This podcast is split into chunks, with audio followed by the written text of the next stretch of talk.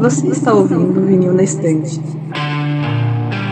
A sua dose semanal de música pesada.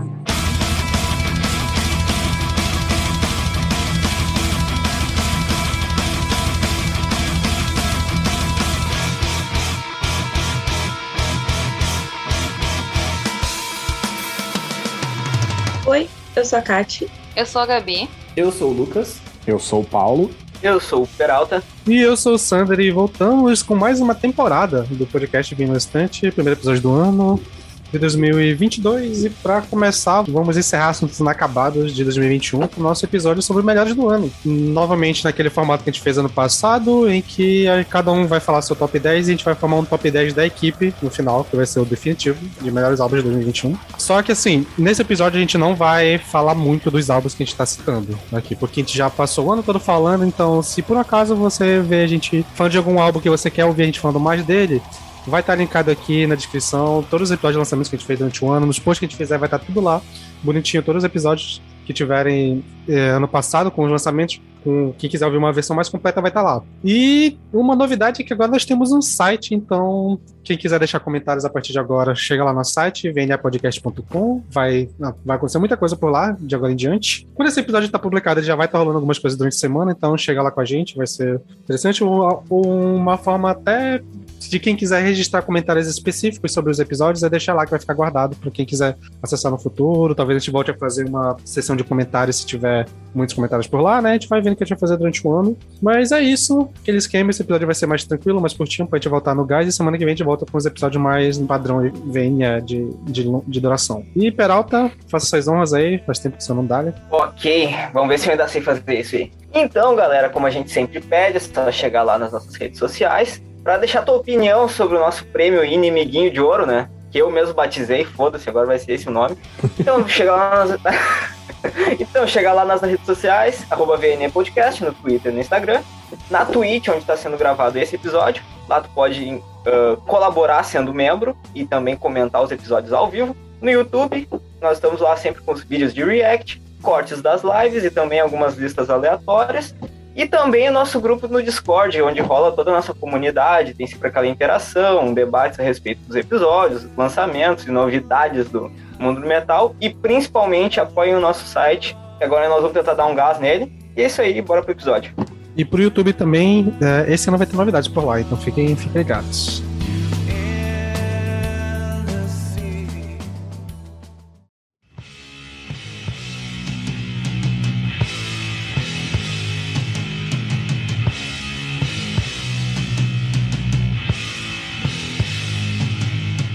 Beleza, para começar o episódio, nós vamos aqui citar nossos top 10 pessoais é, daquela forma alternada. Cada um fala seu décimo lugar, cada um depois os nomes, um de cada vez. E se alguém citar em alguma posição que um álbum que você também tá na sua lista, você já aproveita e comenta de uma vez, pra gente não ficar indo e voltando ao mesmo álbum, beleza? Então é isso. Quem quer ser o primeiro a citar seu top 10? Lembrando, começando pelo décima posição de cada um. Se ninguém for começar, eu começo. A minha décima posição ficou com Fly Brown Prince do Cold, que acho que não ficou no top 5 de ninguém ao longo do ano, mas acabei que ouvi mais vezes e acabei gostando muito mais das outras vezes. É um prog black meio avant-garde, muito doido e puta, eu recomendo pra caralho. Ficou muito bom esse álbum. Era uma banda que eu não conhecia e é, me conquistou demais. Você pode repetir o nome da banda e do álbum, por favor? Fly Brown Prince, do Cold. Ah, tá. Não, ok. Tá. Pra ser bem sincero, eu não lembro desse álbum. ele foi muito esquecidinho, coitado. Ele foi muito Nossa. jogado, foi muito underlooked. Eu não tô nem achando no, no Spotify aqui. Parabéns. Porra! Ô, Gabi, é Cold ou Cold com L? É Cold. C-O-D-E. Ah, tá. Mas eu também não tô achando. É. Caraca, a gente não Passou tem nem É tipo, é tipo Cold Orange, só que sem a, o Orange. Só que, só que, só que sem Orange, Nossa. isso. Fly Brown Prince. Ah, code de código. Ah, tá. É, Vai, Oxi. Brown. Agora achei. Nossa. é o Codê. Code, exatamente. Nossa, gente, meu, Banda meu, inglês Codê. tá, meu, meu inglês tá tão É o ruim Code assim, com gente. Socorro. Coisinhas assim. É, Não, é porque eu fiquei em dúvida mesmo. Cold. É, eu não tava achando nenhum. Qual é o nome do álbum de novo? Que capa da hora. Que pariu, mano. Né? Fly Blonde Prince. Cara, começamos assim já, né? Cadê Tá, o mas hoje é rápido, gurizada. Hoje é rápido. É, próximo álbum. Então, eu É. vou puxar meu décimo lugar, então. Já que falamos do Iron Maiden, meu, o pessoal fica, ah, porque Iron Maiden, não sei o quê. Se é pra falar de uma banda velha que lançou álbum novo esse ano, então vamos falar do Halloween. Então, meu top 10, no décimo lugar, fica Halloween, do Halloween, que foi um álbum que esquentou meu coraçãozinho. Não é um disco perfeito, tem algumas faixas um pouquinho abaixo, só que os pontos altos valem a pena e conquistaram um espacinho no meu top 10 e no meu coração. Ai, É amei, amei. Muitíssimo obrigada, porque esse álbum ficou em décimo primeiro no meu. Então, obrigada Ah. por fazer justiça. Belíssimo álbum. Quase não entrou no meu top 10, mas eu coloquei pela importância e pelo, pelo sentimento. Justíssimo. Eu acho, justíssimo. acho muito engraçado isso. Vocês, vocês bot- botam no, no top 10 por, porque qualquer outro motivo, a não ser que, que vale a pena estar lá. Não, Tudo mas bem, tudo bem, tudo também bem. é que ficou no, no critério de desempate ali com vários, sabe? Eu optei. Eu acho, eu acho justo, acho justo, acho justo. Pois é, é um álbum Eu- legal. Não, eu, ouvi, eu não É. ouvi depois do lançamento, mas é um álbum Pois legal. é. Ah, Isso aconteceu comigo. mano. Não entrou no meu top 10 porque não, eu não ouvi depois que lançou, assim, tipo, na- na- no mês que lançou eu ouvi pra caralho, aí depois eu simplesmente esqueci que existe. Foda. É, comigo aconteceu também, mas, tipo, depois eu reouvi e falei, ah, ok, é um bom, bom- um muito bom álbum, mas assim, eu entendo muito estar no top 10, porque, porra, o álbum ficou bom, mano. Ficou- o álbum ficou realmente bom, mano. Não é nem porque, ai, memória afetiva, ou ai, é, Não. sabe, aquele quentinho no coração. O álbum realmente ficou bom, mano. É porque é power metal, né, mano? A gente não costuma ouvir power metal tanto assim, então, sei lá. É, sei lá. É, o destaque Eu dele acho foi ter que sido um álbum bom de Power Metal. Pois é. É, menção honrosa pro álbum bom de Power Metal. Não, mas tipo, eu acho que dos álbuns que não estão na minha lista, esse foi o que eu mais ouvi. Tipo, tranquilamente, assim. Esse álbum é muito bom. cara. E tem aquele sentimento nostálgico todo, assim. Beleza, eu vou puxar então meu décimo lugar, porque eu já vou queimar posições de outras pessoas, que é o álbum Eternal Rails do Dark Throne, que entrou no meu décimo lugar e eu acho que teve mais listas. Ficou é, em segundo lugar na lista da, da Jade, que eu vou acabar citando a lista dela também. E eu falei no episódio que a gente gravou naquele dia dos lançamentos, eu repito aqui, foi o melhor trabalho de guitarras que eu vi esse ano, cara. O álbum, assim, em questão de riff, riff por riff, trabalho excelente, adorei. Podia estar um pouco mais alto, mas assim, teve muita coisa que eu gostei esse ano, então foi difícil colocar mais, é, colocar mais alto, mas ainda assim mereceu entrar na, na lista. Baita Ah, álbum, Gabi. cara. Passou longe da minha lista, mas é baita álbum. Olha, A Gabi falou que o, o do Halloween foi o décimo primeiro dela. Esse foi o meu décimo primeiro. Eu mandei a lista pro Sander até, tipo, ah, beleza, tem 11 lugares aqui. Tipo, o Dark Throne Eternal Rails é meu décimo primeiro lugar. É, não, é de um esse, álbum cara. foda, cara. É esse, É. Eu, eu ouvi, gostei. Aí falei, nossa, um álbum do Dark Throne que eu gostei, incrível. E aí depois passou alguns meses, eu fui reouvir e falei, é, fácil. Cara, esse álbum, eu, eu também ouvi ele pela primeira vez, achei, ah, legalzinho, maneiro, né? Aí eu tava fazendo assim um, sei lá, eu peguei tipo 25 álbuns do ano assim que eu achei interessante quando eu ouvi pela primeira vez pra fazer o top 10. Aí eu parei nesse álbum e, cara, eu amei esse álbum, bicho. Eu, eu ouço ele assim do começo ao final, fazendo qualquer coisa no meu dia e vai ser ótimo, porque ele é incrível, cara. Sério, eu adorei esse álbum, adorei pra caralho. Eu achei ele o quinto melhor álbum do ano com tranquilidade. E quase ficou em quarto. Ficou assim, quarto, quinto, assim, eu fiquei em dúvida. Ele ficou no meu, na minha quarta posição, porque algum álbum aí roubou essa posição, que seria a terceira dele. Mas eu tava muito ansiosa pra ouvir esse álbum. E acho que foi o último que eu ouvi, mesmo ele tendo sido lançado, acho que pouco pelo meio assim dos meses que a gente engloba pra falar no lançamento. Mas foi o último que eu ouvi pra, tipo, manter todas as expectativas.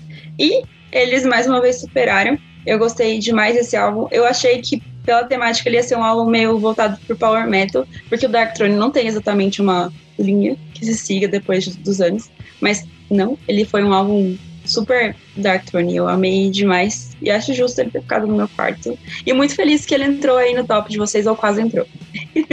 É, o meu, décimo lugar ficou o Trivium in the Court of the Dragon. Cara, é um álbum que eu gostei pra caralho também desse ano e. Sério, ele só ficou em décimo porque eu gostei de muitos outros ál- álbuns mais, assim, mas. é, esse ano foi difícil fazer um top 10, cara, de verdade. Foi muito difícil mesmo, assim. E esse álbum tá em décimo pra mim é tipo, cara, foda, sabe? Que eu- É, assim, cara, é, é um álbum do Trivium, mano. Tipo, tem, tem uns singles muito bacanas e tal. E. É. Bom álbum. Ah, eu, eu gostei bastante do álbum, assim, eu acho que tem duas músicas ali que são mais abaixo e duas ou três músicas que estão um pouco abaixo, mas, porra, como um álbum, como eu tive uma banda que eu nunca tinha parado pra ouvir de verdade, e, cara, eu gostei bastante, fiquei bem, bem surpreso. Então, cara, assim, não preciso falar que tá na minha lista, né? Obviamente, porque eu tô falando desse álbum desde outubro e não consigo parar de, ouvir ele até agora. E eu acho que faltou tempo, meu. Se tivesse sido lançado uns dois meses antes, eu acho que ele entrava até no teu top 5. Pego esse gancho pra dizer que ele entrou na minha lista e não tá abaixo, não. Porque foi um álbum que ele grudou em mim de uma maneira que eu não conseguia escutar. Atrasou todas as minhas, minhas audições aí dos lançamentos por conta dessa beleza aí. Então eu acho que é super justo. É... Nossa, porque é maravilhoso, sem, sem palavras. Eu não conhecia Trivium e eu acho que foi uma ótima, ótima forma de conhecê-los, assim. É, o meu décimo lugar vai pro Every Time I Die com Radical. É um álbum de, de hardcore e, tipo, é o mesmo argumento do Peralta com o Trivium. Eu acho que eu não tive tempo suficiente com esse álbum, ele foi lançado no quarto semestre. Eu geralmente não uso dessa desculpa pra, tipo, baixar os lugares, mas eu achei que, tipo, não, não seria justo com o restante dos álbuns que tá aqui. Mas é, puta de um álbum. E é lamentável, assim, que, tipo, a banda acabou quando eles iriam começar a fazer a tour desse álbum, assim. Tipo, eles se separaram todos, assim. Caralho, que merda. Porra. Mas é puta álbum, vale a pena e excelente despedida da banda. Esse foi um dos álbuns que eu, que eu esqueci de ouvir, mas achei a capa interessante. Aí eu fiquei tipo, ah, depois eu ouço.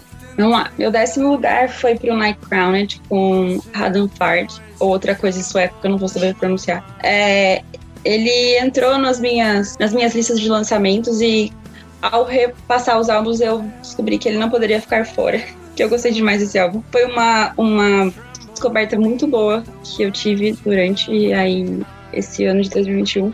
Eu gostei demais, fui escutar uma das únicas bandas que eu fui voltar nos trabalhos anteriores deles, assim, e gostei muito bem. Eu acho que a mistura que eles têm entre vocal e o instrumental fica muito, muito bem. Eles têm variações pelo álbum, varia do Mellow Black até outras faixas um pouco mais melódicas e tal do que só Black, mas eu acho que é super justo e foi uma descoberta muito legal para mim. Cara, eu gostei muito desse álbum, né? Porque saiu, acho que.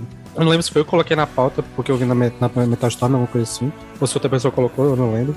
Mas eu lembro que gostei bastante, assim, ele pegou uma, uma variação muito boa. Não o suficiente pra entrar no top, mas ainda assim foi um ótimo álbum, assim, de esse. É um. É um, é um black metal melódico muito gostoso, assim, de ouvir, cara. A parte de guitarra é muito boa, bateria Sim. e tal. Cara, muito bom. Ótima uhum. lembrança. É, eu também lembro que eu, quando eu ouvi ele, eu gostei, mas eu confesso que eu esqueci de voltar pra ele, pra dar muita atenção, assim, mas achei legal de, de ouvir, eu lembro disso. Beleza, eu vou puxar o décimo da Jade, porque já queimou meu nono, que é o mesmo, que é o álbum Silver Lake, by Ezra Holopine, do Silver Lake. Que foi um dos álbuns que eu mais ouvi esse ano. Eu acho que. Eu até acho que eu ouvi mais ele do que alguns que estão mais, mais acima na minha lista. Mas, cara, eu adorei. É, eu, já gosto muito do Amorphis e esse projeto do Eza com esse tanto de vocalista bom e que eu gosto muito numa, num álbum só. Foi incrível, as músicas bonitas, sentimentais, inclusive trocadilho não intencional com a música que o Jonas canta, né? Que é a Sentiments. Mas, cara, ótimo álbum, gostei pra caralho. É, talvez merecesse estar mais acima na minha lista, mas esse ano foi complicado, porque eu gostei de muita coisa, mas puta álbum. E ah. trabalho de Jonas, o, o maluco do Lepros, a a Amanda Somerville, se não me engano. Ah, ah esqueci o nome dela também. Mas... A Neck, a Neck. A Neck. Que, incrivelmente, nesse álbum, ela, a música que ela cantou me soou um pouco a, a, a Net Olson. Eu achei curioso. Assim, o, o nome é meio sugestivo. Enfim, ótimo álbum pra quem curte a Morphs e gosta dessa parte um pouco mais melódica. Ele é quase um álbum acústico. Fica muito bom. Cara, esse álbum é bom mesmo, mano. Esse álbum é bom mesmo. Pois é, eu, tinha eu até tinha esquecido, cara. Eu gostei muito dele quando eu ouvi. Eu não ouvi mais porque acho que teve muito lançamento bom ano passado. Mas ele é um puta álbum da hora e a música que tem o Aina. É, é que a gente falou na, na, no episódio, Ah, essa é braba. Todas as músicas com todos os, os vocalistas diferentes, parece que é, é, foi feita pensando naquele vocalista, sabe? Tipo assim, não foi o cara compôs a música e encaixou o vocalista. Tipo, pensando, parece que ele compôs pensando naquele vocalista. Ficou muito bom isso. Cara, puta álbum maneiro.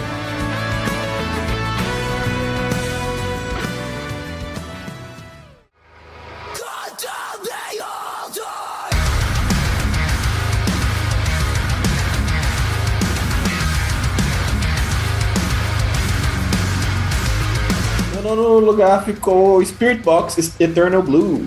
Cara, que álbum gostoso, que álbum maneiro. Eu gostei muito desse álbum.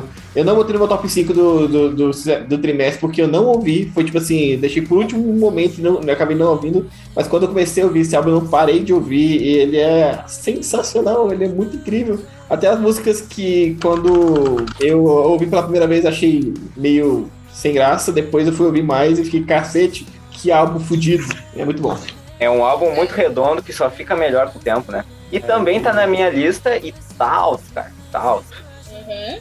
Também tá na minha lista e também tá alto. E eu tive esse mesmo, essa mesma coisa do Lucas. Quando eu ouvi pela primeira vez, eu gostei muito. Mas teve algumas músicas que eu falei, ah, podia ser melhor. Mas aí eu, nossa, mano, o tanto que eu ouvi esse álbum ano passado foi putaria.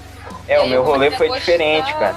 Eu comecei a gostar de outras também que eu não tinha gostado tanto, e é isso. Courtney LaPlante, grite no meu ouvido. O meu rolê foi diferente, até quando saiu eu lembrei, eu lembro que eu falei com o Paulo, a minha primeira impressão não, não tinha pego muito qual que era o qual que era o hype, qual que era o apelo da banda, e conforme eu fui ouvindo, foi grudando, grudando, grudando e não parava mais de ouvir, tá ligado? E Spirit Box tem dessas. Quando eu comecei a ouvir Spirit Box, eu também era assim, qual o apelo dessa banda, mano? E aí depois você não consegue mais parar. É, muito bom. É, eu fico com essas primeiras impressões, tipo, ainda não, ainda não bateu o suficiente em mim pra, tipo, tá, beleza, eu, eu gosto disso. Tipo, não, pra mim é bem, bem pé no chão, bem comum.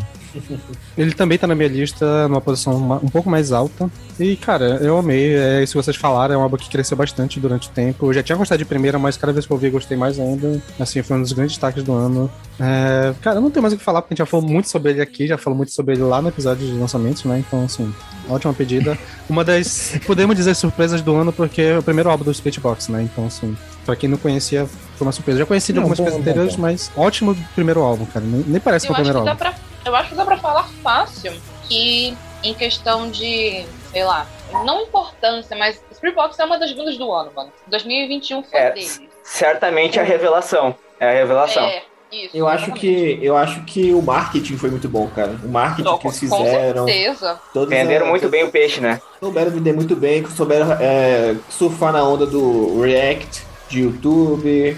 É, souberam... Aquela estética que eles têm também, tudo direitinho, tudo direitinho, tudo bonitinho. Souberam, souberam fazer o hype de YouTube também, de ver é, playthrough de, da, da vocalista, dos, do guitarrista, do baixista no, no YouTube. Então, se procurar algumas músicas do álbum vai ter eles tocando, é, fazendo como se fosse um cover no YouTube. Então, assim, souberam fazer as coisas direitinho e estão colhendo aí, né? Porque é puta álbum maneiro e, e, todo mundo não para de falar. Não, só, só se fala desse álbum. Bom, vou jogar aqui meu nono lugar também. E eu fico com Mol, Diorama, que é a, a banda que tiltou o Twitter ano passado, porque os caras ah. parecem Agostinho Carrara. O Black Metal Florida? Lindo, porra, uhum. sim, mano. E eu vou falar uma coisa que talvez tio, tio Paulo também, que pra mim, Mol é um Death Heaven melhorado. Um vocal melhor, né? Vocal melhor, melhor, mais, mais audível, mais entendível o vocal dele. Tem umas passagens acústicas lindas. Tinha até umas surpresas no meio do álbum, tipo, um vocal limpo do nada de uma mulher lá. Nossa, coisa linda, coisa linda. Eu amei esse álbum. Acho que eu não ouvi quando ele saiu. Eu ouvi só no final do ano, acho que eu nem comentei ele nos episódios de lançamento. Mas é isso, eu ouvi no finalzinho de 2021 e deu tempo de botar na minha lista. Incrível, muito bom. Então, meu, esse álbum só não entrou na minha lista porque eu literalmente conheci ele na virada do ano, assim, tipo, na, na, última semana do ano e tal, e daí não, não deu tempo de entrar na minha lista. Mas hoje em dia talvez entrasse, talvez entrasse. Foi um puta álbum e me rendeu algumas inimizades nas redes sociais. algumas discussões acaloradas e é isso aí, meu. Vamos militar pelo black metal de, de camisa florida. Inclusive vai ser a minha próxima playlist do VNE. Dá um spoiler Perfeito. pra vocês. E é isso aí, baita álbum, cara. Isso aí, cara. Cara, esse álbum também, eu conheci ele tarde demais, assim, pra botar no meu top 10, pra encaixar ele aqui no top 10, que eu acho que já tá muito redondinho pra mim. Então, é, realmente, ele, ele é um puta álbum, é, é maneiro pra caralho.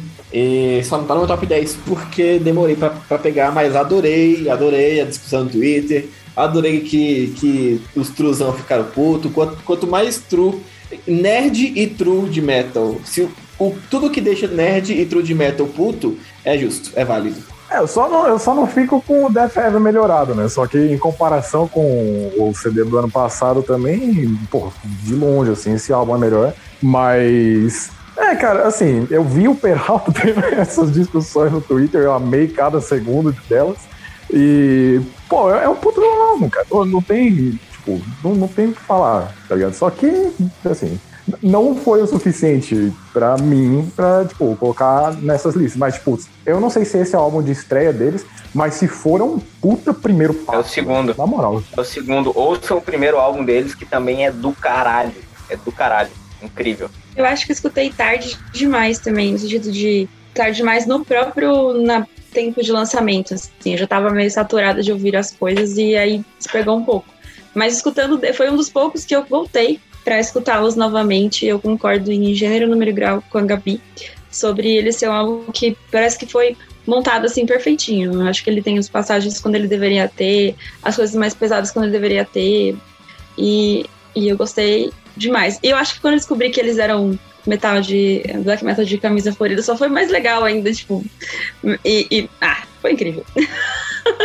Eu vou logo então aproveitar para citar o nono lugar da Jade, que eu acho que é a única banda que ela colocou que não tava na pauta, nas pautas de lançamentos, que é uma banda de black metal melódico chamada Lamp of Murmur, que é difícil de achar porque não tem no Spotify, então acho que é difícil de ouvir. Eu ainda não consegui ouvir porque tá lá, no, tá lá no Bandcamp só, mas entrou na lista dela na nona posição.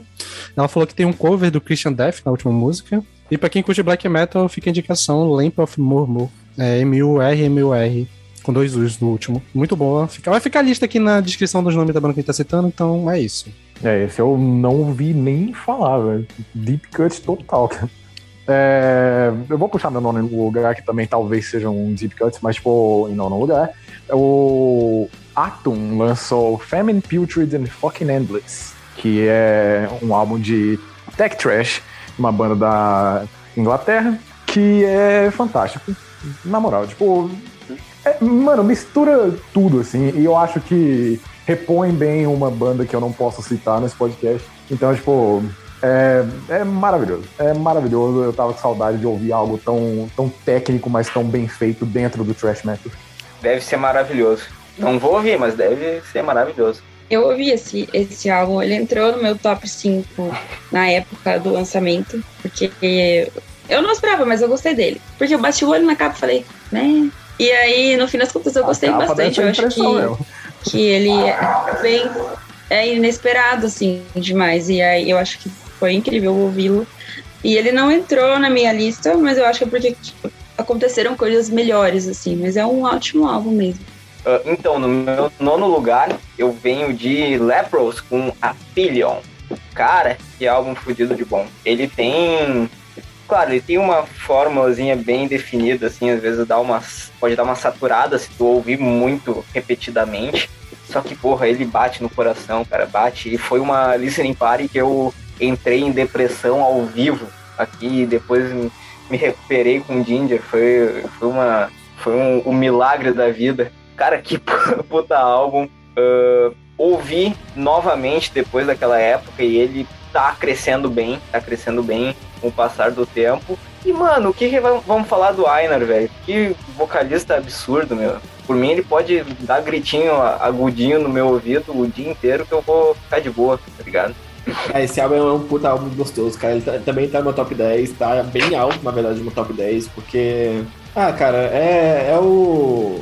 É o que a gente já falou várias vezes aqui, né? O, o prog modernoso com vocalista melódico, assim, é tudo, tudo que eu gosto. E, porra, é incrível, eu adoro esse álbum.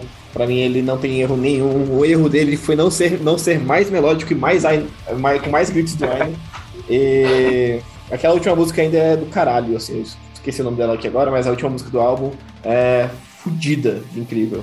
Cara, esse álbum ele foi um álbum que esteve no meu top 10 na primeira vez que eu fiz, mas quando eu fui remontando ele acabou saindo. Mas, cara, eu amei também esse álbum do Lepers. Eu vi bastante, eu gostei muito dessa pegada, só que, eu, sei lá, eu realmente foi muito difícil de montar esse top. Pra mim foi muito mais difícil do que do ano passado, então eu durante a semana eu mexi ele várias vezes e na, na mexida final ele acabou saindo, mas cara, é um álbum incrível. É um álbum que tá, vai, vai me fazer procurar mais a discografia da banda, que eu só conheci o The Congregation até então, né? Então é, é isso. Cara, é apesar dele não ser a minha Como é que eu posso dizer? Ele não faz parte do meu gosto musical, digamos assim, o tipo de música que eles, que eles, isso, que eles trazem. É, foi o único álbum que eu fiquei assim, extremamente arrependida de saber inglês na vida. Eu não, que- tipo, não queria ouvir nada daquilo.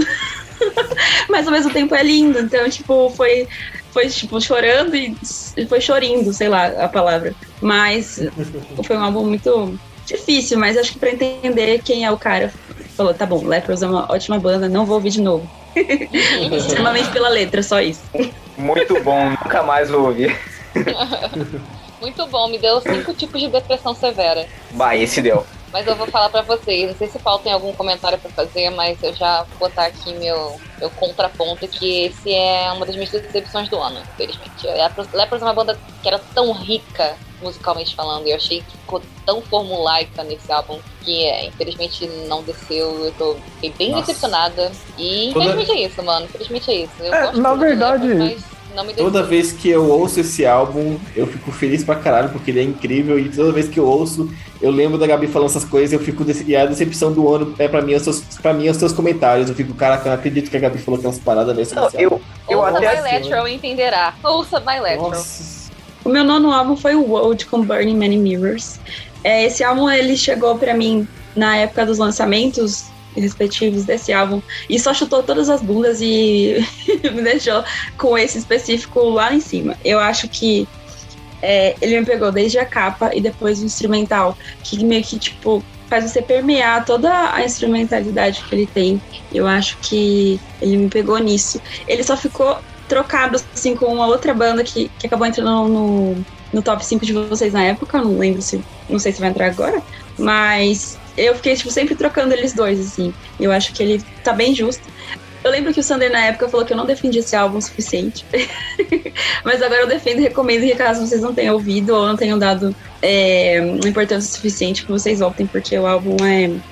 Ele é bem. tem bastante camadas, assim. Eu acho que alguma camada vai pegar vocês de fato. Vou voltar certamente. Inclusive, eu lembro que eu gostei do álbum quando a gente ouviu pra pauta. Achei a capa esquisita, mas muito foda. Só que eu esqueci. Tipo, simplesmente sumiu da minha lembrança. Bom, bem lembrado, vou ouvi-lo novamente. É, também, a mesma coisa, também gostei quando eu ouvi pela primeira vez, achei maneiro, mas na loucura de 2021, sei lá, 50 álbuns pra ouvir a cada trimestre, e aí ficou pra trás, mas tem que voltar depois. E a capa é do caralho mesmo, puta que pariu.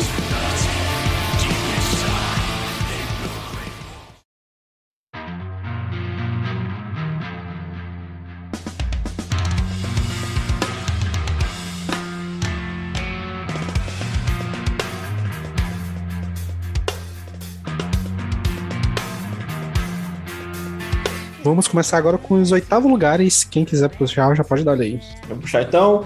Em oitavo lugar, eu botei Ginger com All Flowers. Quando saiu esse álbum pela primeira vez, eu, eu dei uma cagadinha na cabeça dele de leves. Eu falei que não pegou, alguma coisa não tava legal comigo. Aí eu lembro que aí eu só gostei Não do... tava legal mesmo. É, não sei, eu, eu, eu, eu, eu ouvi esse álbum e não tava me pegando, assim, tava meio. Não sei. Eu ouvia ele e falava, pô, tem coisas legais, mas não me pegou. Mas conforme o tempo foi passando, eu fiquei, foi gostando mais e mais e mais. E, cara, puta álbum incrível, riffs maravilhosos, é, produção maravilhosa e a Tatiana é do caralho, puta que pariu. Só acho que tem algumas letras ali que são meio adolescentes ainda, tem umas coisas meio tipo, ai, você me copia. A letra do copycat me pega um pouco ainda. Mas. mas. Mas. É... Mas tem muita coisa boa, é incrível essa música, esse álbum, sério. Essa música. Viu também, só, meu? Pô, essa música é do caralho, velho. Não, essa música é O boa, foda é mas que é essa porque música é tipo, é muito a melhor- boa, mas a é a letra melhor do álbum. a A letra. letra, a letra é uma bosta, mas. A letra é uma bosta, cara. Cara. Eu, eu, ouço, eu ouço essa música e fico, caralho, velho. Side Ok, alguém tirou uma foto na mesma posição que você, Tatiana, pra você estar chateada assim. Cara, mas não. É, é muito, é muito adolescente, assim, eu acho. É, Cara, mas é não presta atenção. Não presta atenção Não, gente, no- gente, na gente. letra porque a música é maravilhosa, é a melhor do foco. álbum, cara. Sim, sim, não, é incrível a música, é incrível. É incrível o álbum, pronto. É. Eu só queria dizer que, assim, esse álbum tá muito acima na minha lista também. É óbvio que tá na minha lista, tá muito acima. Ai meu Deus, esse álbum pra mim é o melhor do Ginger e é isso aí, mano. Quem quiser me ouvir babando ouve demais desse álbum, ouve lá um episódio de lançamento do terceiro trimestre, porque. meu Deus, coisa linda demais. Foi o álbum Eu de vou- Digentes do ano que eu voltei a ouvir. Tipo, eu acho que foi o primeiro álbum de Digentes da minha Mano, vida não é que eu gente voltei a ouvir. aquilo, mano. É prog. É prog. É, prog. Por isso é bom, né? Então. É, exatamente. Exato, exato. Mas eu vou parafrasear a Gabi, tá muito alto na minha lista. Meu álbum favorito do Ginger também. E, cara, que bom que tu tomou consciência dos teus atos. Que bom ver que tu tá indo pelo caminho certo. Esse guri vai dar bom ainda. Vai Eu dar sou- bom ainda. Eu só quero dizer que eu vou citar esse álbum, mas em outro bloco. E é isso que eu vou me, me Ai, limitar a falar por enquanto. Ah, meu Deus. Vou mandar tu tomar no cu, Sander. É isso que eu vou fazer. A Tati Tamo tá, junto, qualquer... tá, deixa eu puxar meu oitavo vai de uma vez. É. É, influenciado pelo, pelo Goldcast, o meu oitavo lugar vai pra Warm com Forever Glades, que é um álbum de Death Doom que, tipo, era o primeiro lugar do Alex, do Goldcast. E, cara, que álbum fantástico, velho. Puta que pariu. É, eu iria colocar o, o Mortífero na minha lista como álbum de Death Doom do ano, assim, né? Mas, pô, não tem como. Esse álbum é muito absurdo, cara. Na moral, aquela, a capa não faz sentido nenhum se alguém for, tipo, se relacionar pelas capas, mas, tipo, cara, nossa, que álbum bom do caralho, né? Puxa toda, toda a influência de Black que tinha antes na banda e, tipo, traz o lance de Death Doom que, tipo, veio depois. É, é fantástico. E eu agradeço muito o Alex por, pela indicação. Eu suponho que ninguém ouviu, porque a gente nem citou esse álbum nos outros episódios, então pode seguir no dado. Eu ouvi. Ah, tá. Não pode dar. Ótimo álbum esse daí. Eu tinha ouvido, na verdade, não por influência de ninguém, eu tinha ouvido já antes. Não achei que fosse suficiente pra indicar no VNE, então eu não coloquei lá. Mas é um bom álbum, assim, bonitinho, gostoso, mas assim, pra mim ele não é tudo isso. O, bom, vou falar aqui. O meu oitavo lugar foi uma surpresa até pra mim, porque eu não imaginei que eu fosse gostar tanto de Whitechapel. Meu oitavo lugar foi com Kim. Eu fiquei assim, gente, eu fiquei dormindo pra, pra essa banda por muito tempo, porque há uns dois anos atrás, desde que eles lançaram um outro lá que foi muito aclamado, The Valley, né? Eu não ouvi até hoje. E aí eu tenho até um colega que, nossa, me enche o saco pra ouvir essa banda. Eu finalmente esse ano eu falei, ok, eu vou ouvir esta caceta. E é muito bom. Kim é muito bom. É um. Esse álbum é fantástico mesmo, velho. Mano, é um. Tipo, é um metalcore barra deathcore feito direito, sabe? Prog, assim, tem, tem passagens mais calmas, tem limpo, tem cultural, tem tudo que eu gosto em música. Então, assim, é foda. Eu gostei muito, eu fiquei surpresa de ter gostado tanto. Assim. Eu gostei bastante também quando lançou, não tá no meu, no meu top 10. Tem bastante coisa legal, mas eu também não dei muita atenção ainda. Mas assim, é, é, um- é maneiro e tipo assim, o deathcore, e os core tão, tão vindo forte, né? Porra. Né, menino? 2021 foi um dos core. É. Mas é, eu não então, muita atenção não, mas tem que ouvir mais. Pois então, meu, realmente foi o ano dos core. Cara, eu, eu ouvi por indicação da Júlia. Por sinal, ela acabou de falar aqui o que falar dessa Gabriela que nem conhece e já considero pacas.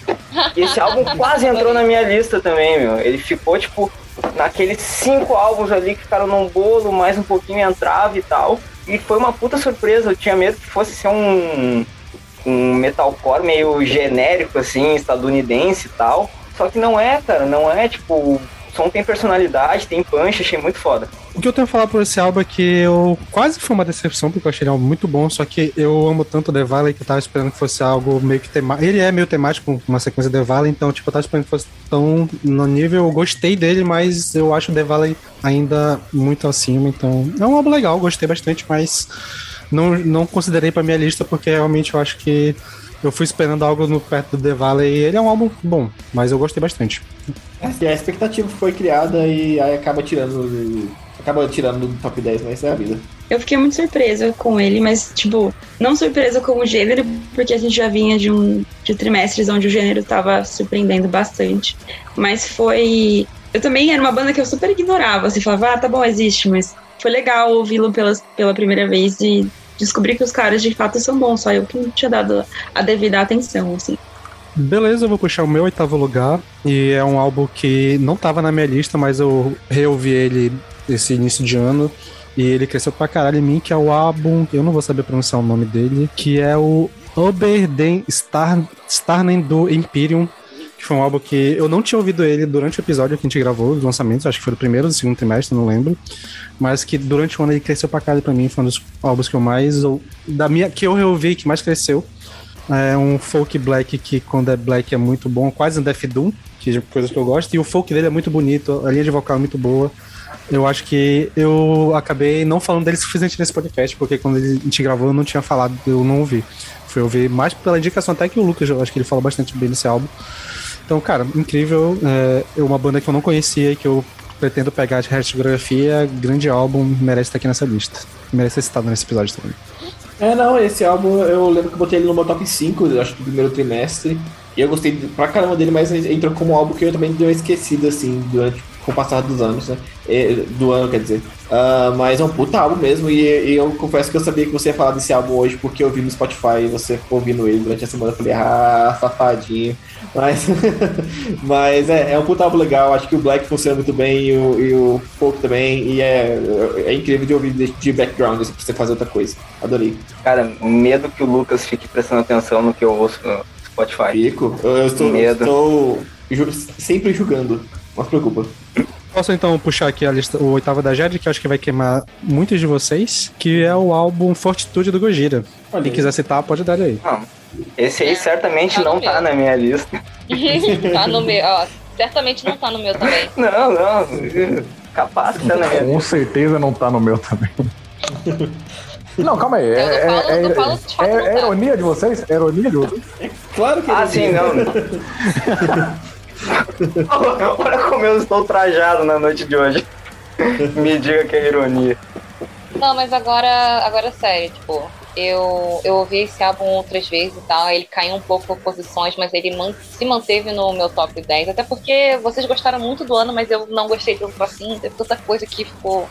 Ah, me deixou de caralhado e tal. Mas eu gosto muito, eu gostei muito do Fortitude, eu gostei muito da, de como eles voltaram a ter um som um pouquinho mais pesado, né? Diferente do Magma e tal. E a única coisa que eu re- realmente reclamo muito desse álbum são as letras. Então, é, eu tô muito satisfeita com esse álbum também. Clichêzaço. Nossa, as letras são demais, mano. São muito. Eu acho tudo maravilhoso e esse álbum tá alto pra caralho na minha lista e todo mundo já sabe, então foda-se. Esse álbum também tá no meu top 10. Olá. É, eu acho que tem. Ele, ele inclusive aumentou pra mim durante, durante o ano, porque tinha umas músicas que eu, tinha, que eu não tinha gostado eu, eu acabei gostando mais, assim. Mas é, é um, é um, álbum- é um puta álbum legal, cara. Tem eu acho duas músicas ainda que eu acho bem fracas. Ah, inclusive The Trails, eu ouvi a galera falando, ah, The Trails é a pior música do, da, da discografia do Gojira. Eu falei, eu não conheço, mas acreditaria, assim. Mas eu achei bem fraca essa música. Não, Ah, mas de resto, eu achei um puta bom, assim, sabe? Achei um puta legal. não, The Trails é tri bonitinho, né? Para. É uma preguiçinha, velho. Esse álbum demorou pra me pegar.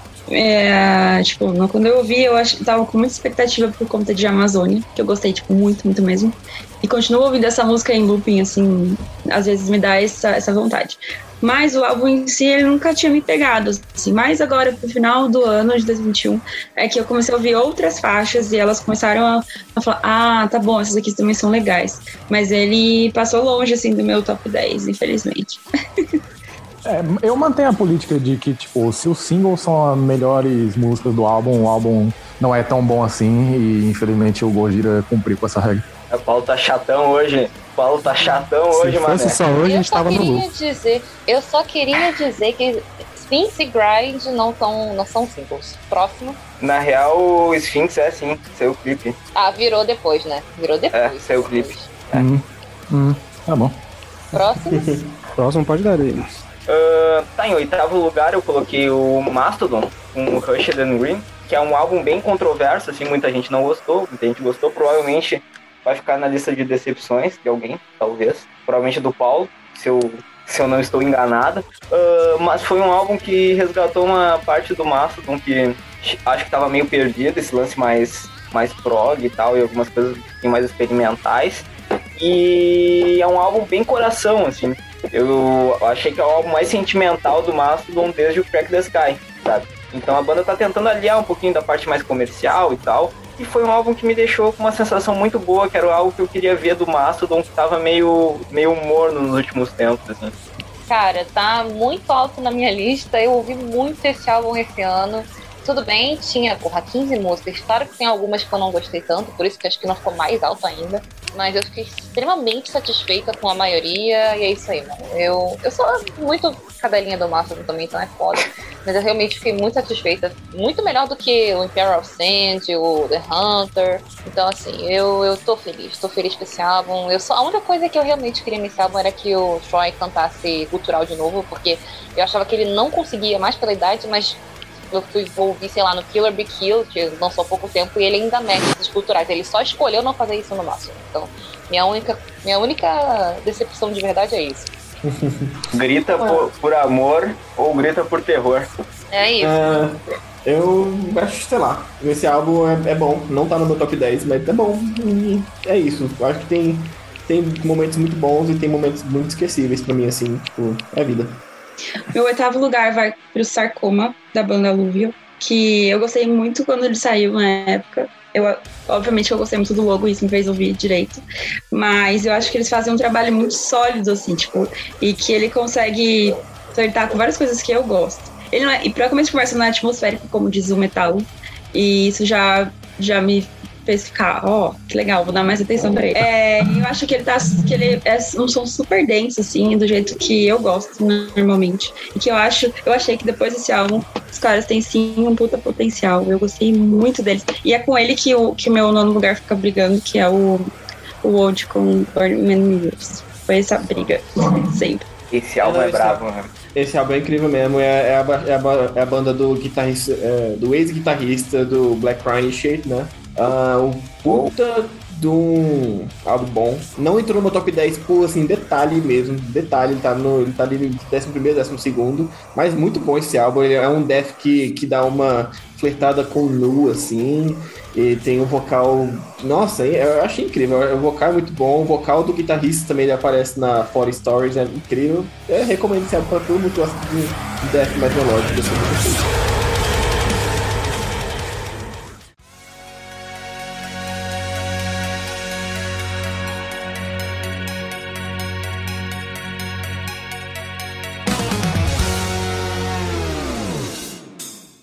Beleza, agora vamos com os sétimo lugares. É, em sétimo lugar, para mim, ficou o Colors 2 do Between the Buried and Me. Incrível esse álbum, maravilhoso. Acho que tem, uma, tem duas músicas do ano para mim que são uh, Fix the Arrow e The Futures Behind Us. São duas músicas incríveis de prog, maravilhosas.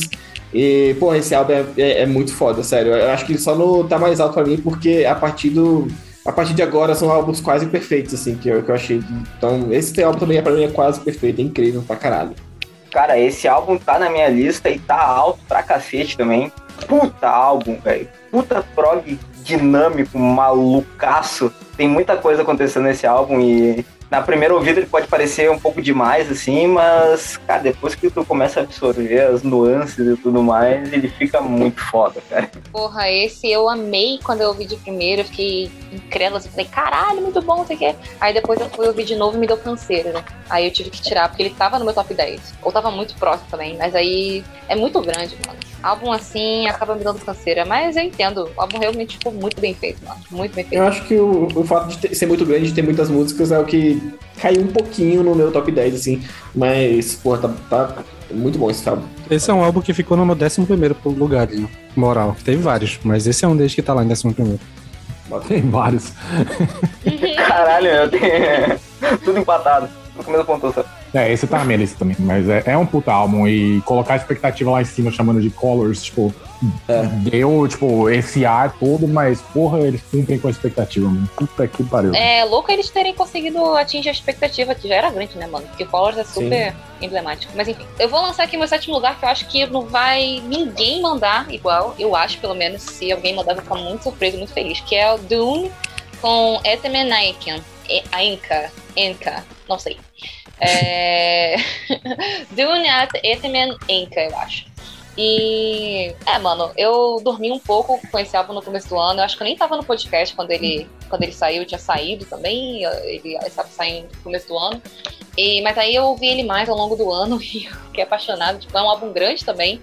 mas ele é meio post-metal e prog, que são literalmente meus dois subgêneros favoritos de metal, então assim, eu fiz a festa. É lindo, tem vocal limpo, tem vocal gutural, uma ótima pedida para quem gosta de The Ocean, para quem gosta de Isis, é perfeito para quem gosta desse tipo de som mais atmosférico, curte a runa, sabe? Então, puta, esse álbum é belíssimo. E muito épico também, então, porra, lindo. Esse álbum, pra mim, não tá no top 10, mas esse álbum eu tenho certeza que vai ser, vai ser o, o álbum do ano que eu vou ficar, tipo, daqui seis meses eu vou ouvir ele e vou falar, caralho, que álbum perfeito, e vou me arrepender de não ter botado no top, no top 10, sabe? Tipo assim. Mas é porque eu ouvi ele uma vez e falei, cara, interessante, gostei bastante coisa, mas também eu não, não dei muita atenção pra ele depois, eu tenho que parar pra ouvir ele ainda. Hum, beleza, então eu vou puxar o meu sétimo, que também é um álbum que só eu coloquei nas listas, então talvez algumas pessoas queiram comentar, mas ele vai entrar porque eu falei pra caralho dele e eu quase esqueci de colocar na minha lista, ele entrou quase de última hora, que é o álbum do Violet Code, o Empire of Love.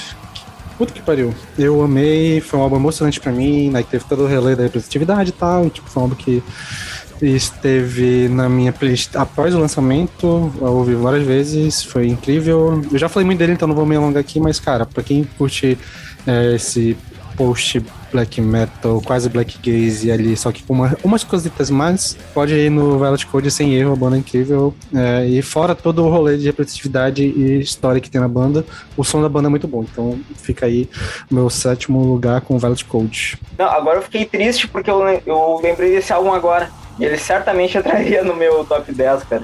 Certamente entraria no meu top 10, que foi uma das maiores uh, revelações do ano para mim também, porque essa banda tem muito conteúdo foda, cara. Eles têm muito álbum, eles têm uns singles malucaços, assim, eles estão sempre lançando coisa, sempre lançando coisa nova e tal. E esse álbum, cara, foi uma surpresa do caralho. Toda a carga de representatividade, todo o contexto político em que ele foi lançado e tudo mais. Porra, mano, esse álbum é. Ele merece ser mais falado do que ele é, tá ligado?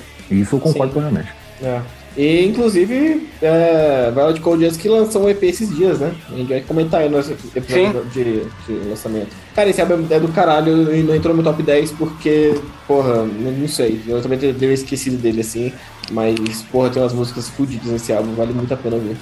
Um, meu sétimo lugar foi para a banda Wicked, Begotten Blight, que foi a, uma descoberta também desse ano, eu não conhecia nada deles, mas foi uma banda que me pegou, ele também saiu chutando bundas dos, dos meus tops naquele mesmo episódio.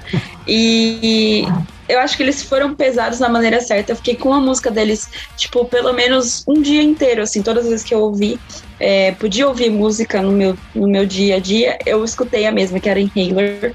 É uma música que, tipo, cara, ela tem tudo que uma música que eu gosto, assim, poderia ter. E eu acho que só por essa música, mas depois por outras partes pontuais do, do álbum, eu, ele entrou no meu top 5 na época e ele entrou como sétimo lugar no meu uh, top 10 de agora. Maravilhoso. Puta, puta álbum. Quem curte a sonoridade polonesa ali, tipo um Behemoth, um Belfegor, pode dar ali que a banda é nessa vibe algumas coisas a mais, cara, incríveis.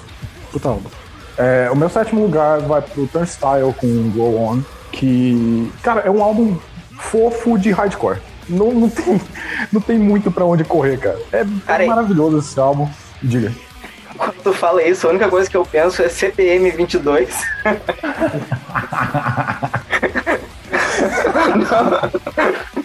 Não, mano, na moral, velho, não, não, não, tem como descrever. Tipo, hardcore, tipo, melódico pra caralho. Tipo, é uma coisa muito bonitinha e flui super bem, assim. Acho que é aquela coisa, tipo, é, pra agradar o mainstream e o underground também. O Turnstile faz isso bem pra um caralho. E, pô, tava vendo, tipo, que invadiu um pouco também a comunidade, não só do hardcore metal, mas, tipo, é, quem ouve, tipo, essas coisas mais indie também, assim como, sei lá, foi o Death Heaven, por exemplo, com o Sunbather. Mas, é, puta de um álbum e, pô, fantástico. Também eu ouvi ele, achei legal, achei maneiro, mas hard, hardcore não é, não é o que eu, eu amo, assim, né? Não é uma parada que eu adoro. Mas, cara, é muito bem produzido, é um álbum de hardcore muito bem produzido mesmo, assim, a sonoridade é incrível, sabe? Vale a pena, vale a pena. E pra fechar os sétimos lugares aqui da lista da Jade, um álbum que também tá na minha lista, que é o álbum In The Game Into The Light do Panopticon. E assim, eu vou falar mais como a minha posição, porque ele foi um dos meus álbuns favoritos de Black Metal desse ano. Outro álbum que cresceu muito quando eu fui reouvindo ele. É, a parte que eles fazem folk, que é um folk quase country americano, muito bem feita. A parte de Black Metal muito bem feita. Guitarra, bateria, violão. A atmosfera, tudo pra mim é fantástico. Eu não tinha dado tanta bola assim na época do lançamento, eu tinha gostado, mas eu acho que como durante o ano foi reouvindo ele, ele cresceu mais e, e fantástico. Tá, tá numa posição bem alta. Quando chegar lá eu digo qual, mas cara, ótimo, ótimo álbum. Ele foi o meu segundo álbum favorito de Black Metal desse ano. Cara, puta álbum, mano. Esse aí é outro álbum que eu quero reouvir, reouvir, porque na época eu já gostei pra caralho. Só que também acabou ficando pra trás e tal. E, porra, um álbum riquíssimo, cara. Um álbum de Black muito rico. Cara, esse álbum ficou nas minhas menções pro ano. Também quase entrou pro top 10. E fudido de bom. O som do violino desse álbum é coisa de louco, assim. Porra, sensacional, de verdade. Eu gostei muito desse álbum. É, é uma parada que eu adoro, sei lá, jogar algum jogo com esse, com esse estilo de música de fundo, assim, é incrível. Então, maravilhoso. Então, meu sétimo lugar é um álbum que saiu logo no início do ano e acabou ficando meio esquecido também. E é um álbum grande pra caralho, que é o Maeri, do Harakiri for the Sky. Puta álbum, cara. Puta álbum. Ele tem quase uma hora e meia, acho que uma hora e vinte e pouco, sei lá. Só que, mano, ele é muito bom, muito redondo. Tem um cover muito foda no final. Tem participação do Nid. Olha só, por que será que eu amo esse álbum? E, velho, um álbum denso, melódico pra caralho, emocionante, é bem o tipo de black metal que eu gosto, então ele ficou no coração e não, e não desgrudou mais. Puta álbum, velho. Cara, o foda é que eu adoro Harakiri, né? Mas eu sempre tive o problema de, ah, músicas são muito parecidas e tal. E aí esse álbum eu comecei, eu ouvi bastante ele, mas eu hoje em dia eu gosto só de, da primeira metade. Eu acho que a segunda metade, pô, é um maçarocão que eu não consigo distinguir uma música da outra e acabou caindo no meu top por causa disso. Mas tem umas músicas muito incríveis, mano. As quatro primeiras para mim são assim, top melhores músicas do Harakiri for the Sky. Gostei, eu acho que eu concordo um pouco com a Gabi. E a Jade mandou falar pra ti, Peralta, que o cover do Placebo é horrível. E é isso. Porra, achei muito foda, meu. Eu adorei. Tô com a Jade. ah, esse álbum também, eu nunca tinha ouvido o Harakiri, eu parei pra ver pela primeira vez esse álbum. Eu achei as, realmente as primeiras músicas incríveis, mas cara, porra, ah, o vocal não me desce direito, sei lá, alguma coisa no vocal não me desce. E eu tentei, tentei ouvir quando lançou e não gostei tanto. Aí eu vi todo mundo botando no top 10 do ano. Eu falei, caralho, eu ouvi errado, não é possível. Eu fui lá, eu ouvi de novo. Eu falei, caralho, eu tô ouvindo errado várias vezes seguidas ou não é pra mim mesmo. Então é isso. Caralho, Lucas, que decepção. Quando eu acho Mas que o... tá. Mas a música com o Ninja é incrível. Assim que The Damage We've Done é fudida de incrível. Beleza, vamos começar agora com o sexto lugar. E eu já vou falar o meu porque já foi citado aqui, que é o Spirit Box com o Eternal Blue. Então, próximo quem pode dar. Eu também vou falar o meu próximo aqui, sexto lugar, que também já foi falado, que é o Gojira Fortitude. Mesma coisa de antes. É muito bom, muito bom, mas tem algumas músicas que caem ali. É, o meu sexto lugar também é Fortitude. Olha aí. Uou! Então, meu sexto lugar é um pouquinho diferente. É um álbum que vai estar. Tá, já sei que ele vai estar tá no top 1 do Sander, obviamente, que é o Moonflowers do Follow the Sun. Um álbum que fez todo mundo sofrer, chorar e se rasgar ao vivo na Twitch. E só quem, só quem, só quem tava aqui sabe o sofrimento que foi. E que sofrimento gostoso, cara. Que álbum bom, que álbum completo. Ele tem um pouquinho de tudo. Tem Death, tem Doom, tem uma coisa meio Black, Black Gaze, Post-Metal, os caralho a quatro. Tem a Kemi Gilbert. Cara, que álbum foda, mano. Que álbum foda. Vou deixar um pouquinho pro Sander falar depois, porque ele certamente vai querer falar, porque ele é o Sander e a banda é Follow the Sun, então vai ser. Pior que eu não vou falar tanto assim, porque a gente já falou bastante desse álbum durante o ano todo. E tipo, ele vai estar em posições altas com certeza no meu top e de outras pessoas também. Que e, surpresa. Né? Nenhuma surpresa. Assim, o que eu posso falar é que a música que eu menos gostei do álbum eu chorei ao vivo na, na, na stream. Então, assim, o álbum é fantástico perfeito para mim. Assim como os outros últimos dois do Sol de Sun também foram perfeitos, segue a linha, incrível, emocional, também tá incrível. O vocal do Miko tá incrível também nesse álbum, composições incríveis. Cara, não tem muito o que falar. Tipo, o álbum é, é, fantástico e com certeza foi o álbum que eu mais ouvi esse ano, assim. Eu acho que quase toda semana eu peguei ele pra ouvir, cara. É fantástico. também tá no meu top 10, claro, né? Óbvio. É, tam, também, tudo que o Sander falou, eu concordo. Eu acho que O álbum começa incrível e termina mais incrível ainda. Eu acho que a última música do álbum é a música que mais me surpreendeu, assim, porque é uma música mais black. E puta que pariu a letra. A letra do álbum inteiro é, é foda, mas a letra da última música, assim, é aquela letra que te pega e te, te arrasta a cara no asfalto, assim. É foda, é tenso. Mas álbum incrível, maravilhoso. Quanto mais eu ouço, mais eu gosto. Tá no meu top 10 também. E a capa do ano também, pra mim, foda-se. Concordo. É, o meu sexto lugar foi pro Carcass com Torn Arteries, que eu gostei demais desse álbum. Fiquei nas duas primeiras músicas, assim, num looping que eu atrasei novamente de ouvir os, os outros lançamentos.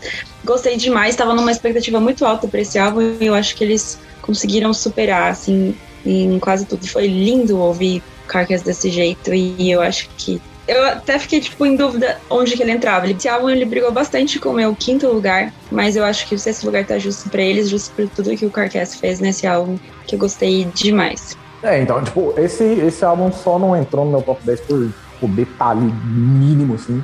Mas, pô, é fantástico. O Carcass sempre tá em boa forma e, tipo, cara, foram, o quê? Oito anos do Surgical Steel até aqui que valeram muito a pena esperar. Cara, puta, puta álbum foda, velho. meu Deus do céu. O Carcass tá em boa forma demais. Então, eu ouvi esse álbum a primeira vez, não me chamou a atenção e eu tô postergando pra ouvir de novo desde então e, sei lá, não me pegou ainda. Talvez uma hora eu ouça de novo. Beleza, Paulo, já engata teu aí. É, o meu sexto lugar vai pro Discord com The Generations. E é outro álbum de tech trash também. Mais um álbum que eu ouvi piadinha besta do Peralta. E, tipo, pra mim é fantástico, cara. Não, não, não tem jeito, mas essas coisas densas que. Tipo, ambientação conta pra caralho pra mim. O fato dos caras conseguirem fazer um bagulho bizarro ainda ser, tipo, chamativo. Tipo, conseguir casar tudo muitíssimo bem, assim. Fazer com que os sons que eles estão criando crie, é, tipo, combine bem com o ambiente que eles querem passar também. Então, tipo, pô, fantástico. Puta de um álbum foda. E é, eu deixei ele como vinil da semana no, como indicação, então, sei lá, para mais comentários vocês podem pulsar nosso Instagram. Gênero, música de Paulo. Álbum muito bom, eu acho que tem o destaque desse álbum vai pro Cowbell, que não é inusitado, não é nossa novidade, mas é uma coisa muito interessante que aparece lá é, umas vezes que você não tá esperando. É, eu gostei real dele, mas não entrou no meu top do, do ano, não. Entrou, entrou no meu top na época do lançamento, mas do ano acho que ele não, não chegou lá. E para fechar os seis lugares, temos aqui da lista da Jade o Costolon do Slot Prevail, que já vai também queimar de algumas outras pessoas, que eu defendo aqui, cara, foi incrível. É, um dos melhores lançamentos da do ano, que teve muito lançamento bom. Cara, eu, eu não sei, é, é, eu amei o álbum, eu ouvi pra caralho também. Ele também ele é um dos meus 11 primeiros lugares de honra ali. Puxei pra caralho, eu ouvi muito durante um ano, de vez em quando eu pego ele pra ouvir, principalmente algumas músicas eu não ouço tanto assim o álbum inteiro, mas algumas músicas eu sempre, mas de vez em quando eu boto o álbum todo pra tocar, porque apesar de algumas faixas ali é aquele que eu acho um tanto repetitivo, mas no todo o álbum me pega muito bem. E é incrível, cara. Ótimo álbum do Slot Preview. Puta álbum foda de deathcore e mais um que é um pecado ter ficado de fora da minha lista, porque eu amei, cara, que álbum foda. E me fez ouvir a discografia da banda, que tem outros álbuns bem consistentes, cara, bem consistentes. Já eu não consegui ouvir outras, outra, outras partes da discografia deles, porque eu fiquei presa no Castelão. Acho que ele me ganhou muito, assim. Eu escuto não todas as faixas, porque eu concordo com o Sander que algumas caem assim, mas é, Baba Demolisher e a própria Bratva, que é, pra mim é a melhor de todas. Eles me ganharam de uma forma que tá tipo, muito, muito, muito alto no meu top 10.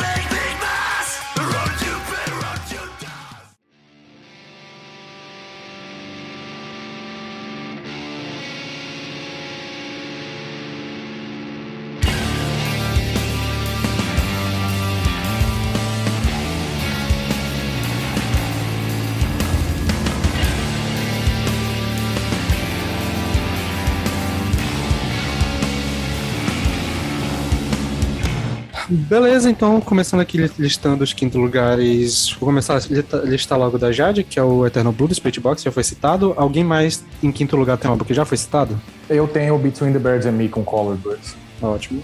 Eu também tenho outro que já foi citado, que é o Trivium com In the Court of the Dragon. Bom, o meu quinto lugar ainda não foi citado e eu espero que esteja pelo menos na lista do Paulo. E se não tiver, eu entendo também, porque esse álbum foi super underlooked também esse, esse ano, que foi o The Ward.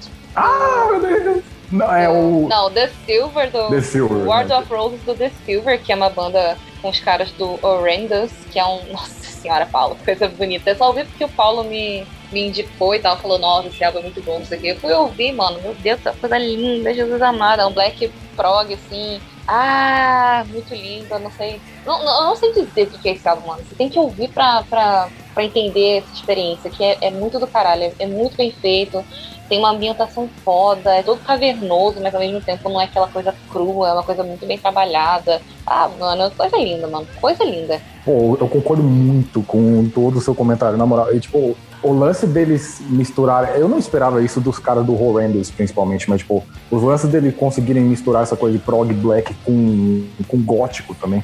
Pô, é, Uhum. é absurdo, cara. Puta que pariu. Esse álbum tá, tipo, não foi meu álbum do ano por detalhes, assim, também. Mas, tipo, cara, que álbum fantástico, velho. Puta que pariu, mano. Fantástico. Eu tava, eu Fantástico. tava reouvindo ele, assim, pra, tipo, é, pra gente ter esse episódio de hoje. Mas, tipo, pensei, cara, esse álbum realmente existe, cara. Como é que algo tão bom existe, mano? Agora só falta o Randall lançar um esse ano, mano, só isso. Ah, vai sair, vai sair, vai sair. Mais alguém vai comentar?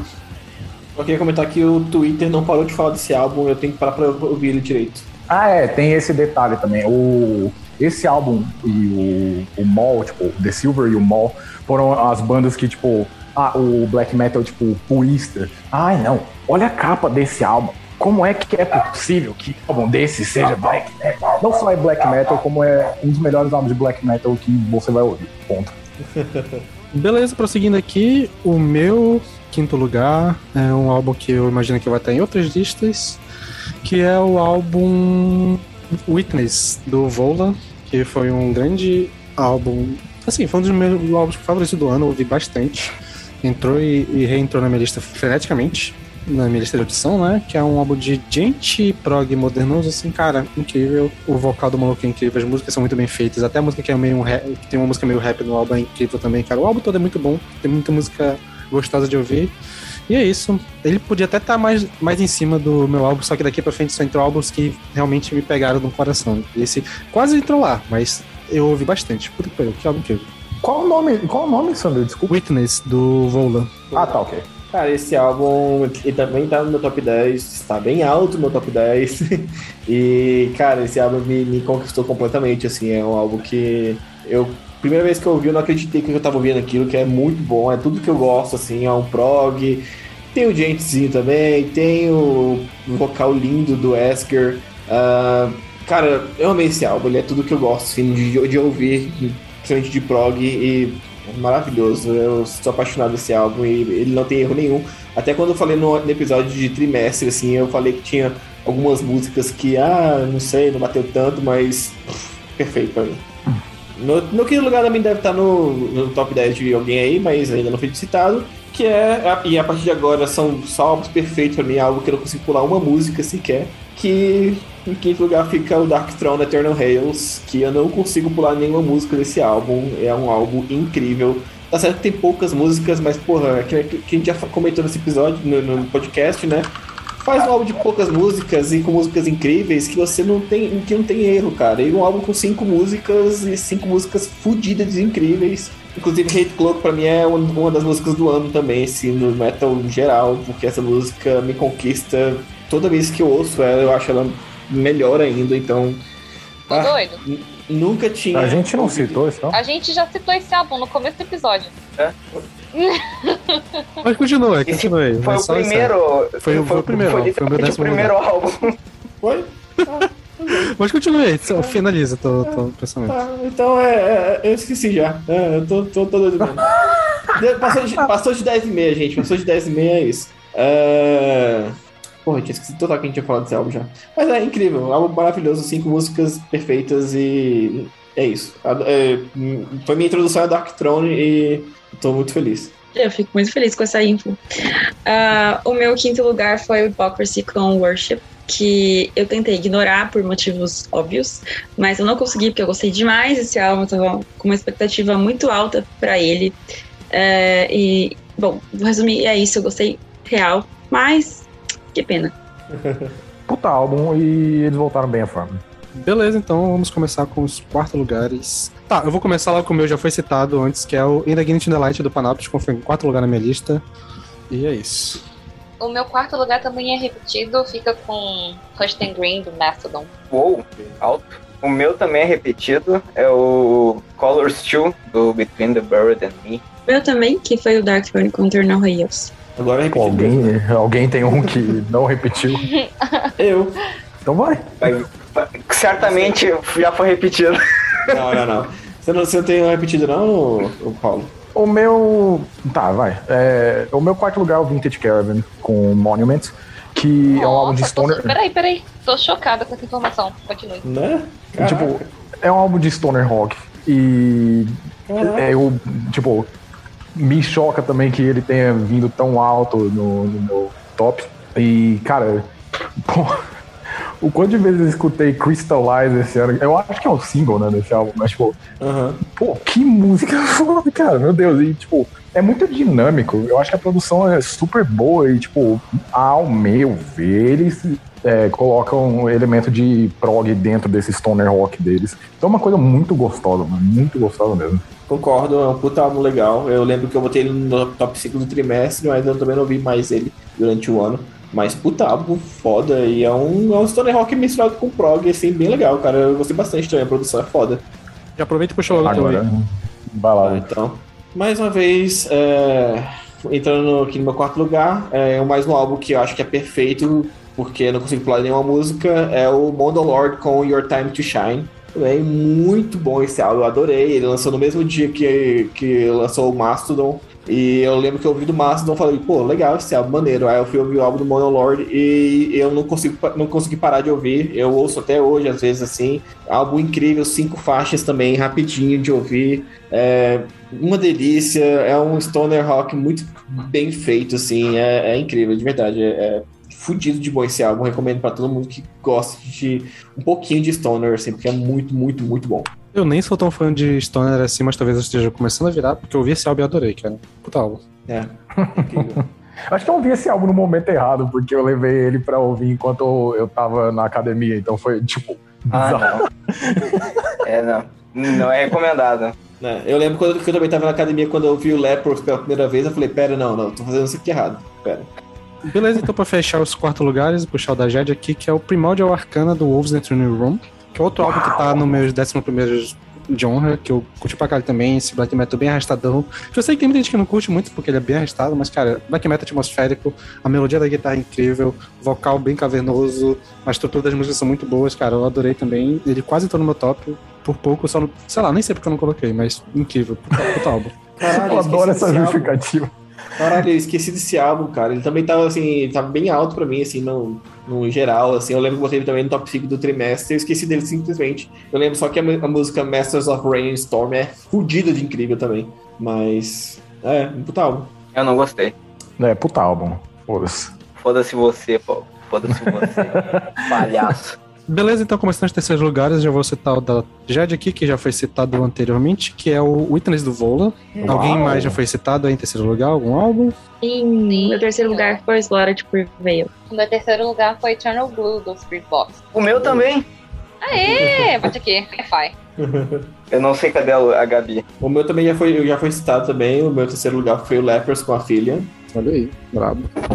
Então, para puxar os álbuns que não foram citados ainda, o meu terceiro lugar ficou com o álbum Har do Dordedu. Foi um álbum que eu fiquei paranoico com ele quando saiu. Foi um dos álbuns que eu ouvi em loop por muito tempo. Foi o meu favorito do primeiro trimestre, do segundo, não lembro exatamente quando ele saiu, mas foi o meu primeiro. É, ele é incrível. Eu amei a parte de, desse black metal esquisito que às vezes vira um prog, às vezes vira uma parte meio atmosférica. Os riffs de guitarra são incríveis, é o tipo de guitarra que eu gosto de ouvir em black metal. O álbum todo é fantástico. As músicas que vão mais pra um prog fica leve também, eu gostei muito. Tem um rolê que eles cantam numa língua que eu nem, não lembro qual é. Não, eu não lembro exatamente qual país ele é, mas é um país pequenininho e tal. O álbum todo é incrível pra quem curte black metal e não é tão acostumado com. Ele pode ser considerado um álbum de introdução de black metal, assim, porque ele não é tão pesado quanto o black metal normalmente é. Então, pra quem não Hum. curte muito o gênero, quiser ouvir alguma coisa pra entrar aos poucos, eu acho que ele é um ideal, assim, cara, é fantástico. Ah, esse álbum do Dead é do caralho mesmo, também não entrou no meu top 3, ou no top 10, porque, sei lá, muita coisa. Mas é um puta álbum bom mesmo, assim. É... Tem umas músicas incríveis. Eu acabei ouvindo mais ele por causa do, do Sander ficar falando do Empire of Love desse álbum. E, cara, valeu a insistência, cara. Um excelentíssimo álbum. Não, não entrou no meu top 10, mas, pô, pô valeu, valeu demais a insistência, cara. Parabéns. Enfim, é, o meu terceiro lugar vai pro Chemis com Deceiver. E é um álbum de Doom que tem muito elemento de heavy metal junto, que, tipo, pra mim é, é estranho também que esse álbum esteja tão acima no meu, sendo que não é. Eu, Tipo, os dois gêneros eu não tenho tanta familiaridade, eu não sou tão fã assim, mas, cara, eles fazem casar, tipo, muito bem. E eu não sei se acaba sendo decepção pra alguns esse ano, mas Pô, pra mim com certeza não foi, foi uma surpresa agradabilíssima, assim. Eles, o Chemis é uma dessas bandas que tá em ascensão dentro do Doom, e esse álbum é uma das razões pra isso. Eu amei esse álbum, ele quase tá na minha lista, os álbuns que descem em primeiro lugar, entre os vários que eu tenho. Adorei o vocal do maluco, cara, é incrível.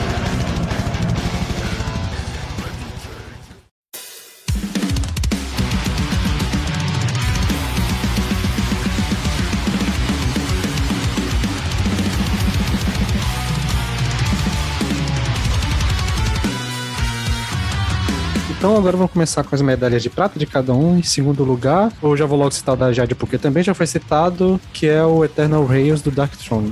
Mais alguém já tem aí que foi citado? É, o meu segundo lugar vai pro The Silver com Lord of Roses. Amei, amei. O meu segundo lugar vai pra Swallow the Sun com Moonflowers. Bom pra caralho. Incrível. O meu segundo lugar vai- pra Iron Maiden sem jutsu. Não, Ah, brincou. Ni- ninguém caiu, ninguém caiu. Que tristeza. A, a Kat caiu, que ela fez a cara de.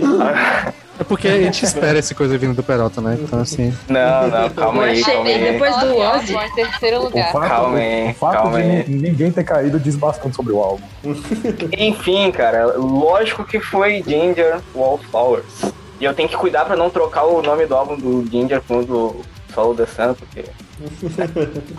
Bom, meu segundo lugar ficou com Converge e Chelsea Wolf, Blood Moon Parte 1 ainda. É um álbum que deu muita, muita controvérsia também, porque o Converge é uma Ai, banda ai. de hardcore, né? E aí o Paulo pode dizer bem, e eles foram mais pro lado da Chelsea nesse álbum. Então é mais um álbum da Chelsea do que do Converse.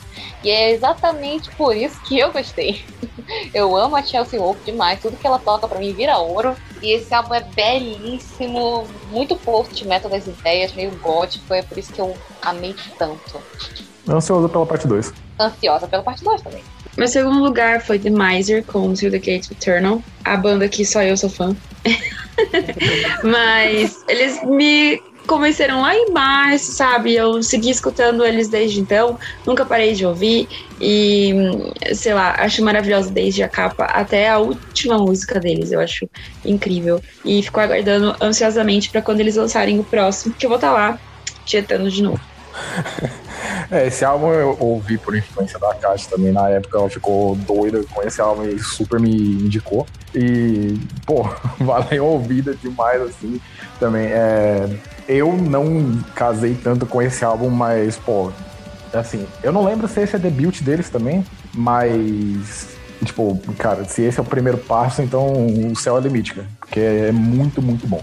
Cara, essa banda só pode ser esquema de pirâmide, mano. Isso aí, a, a Kat tá envolvida com coisa pesada aí.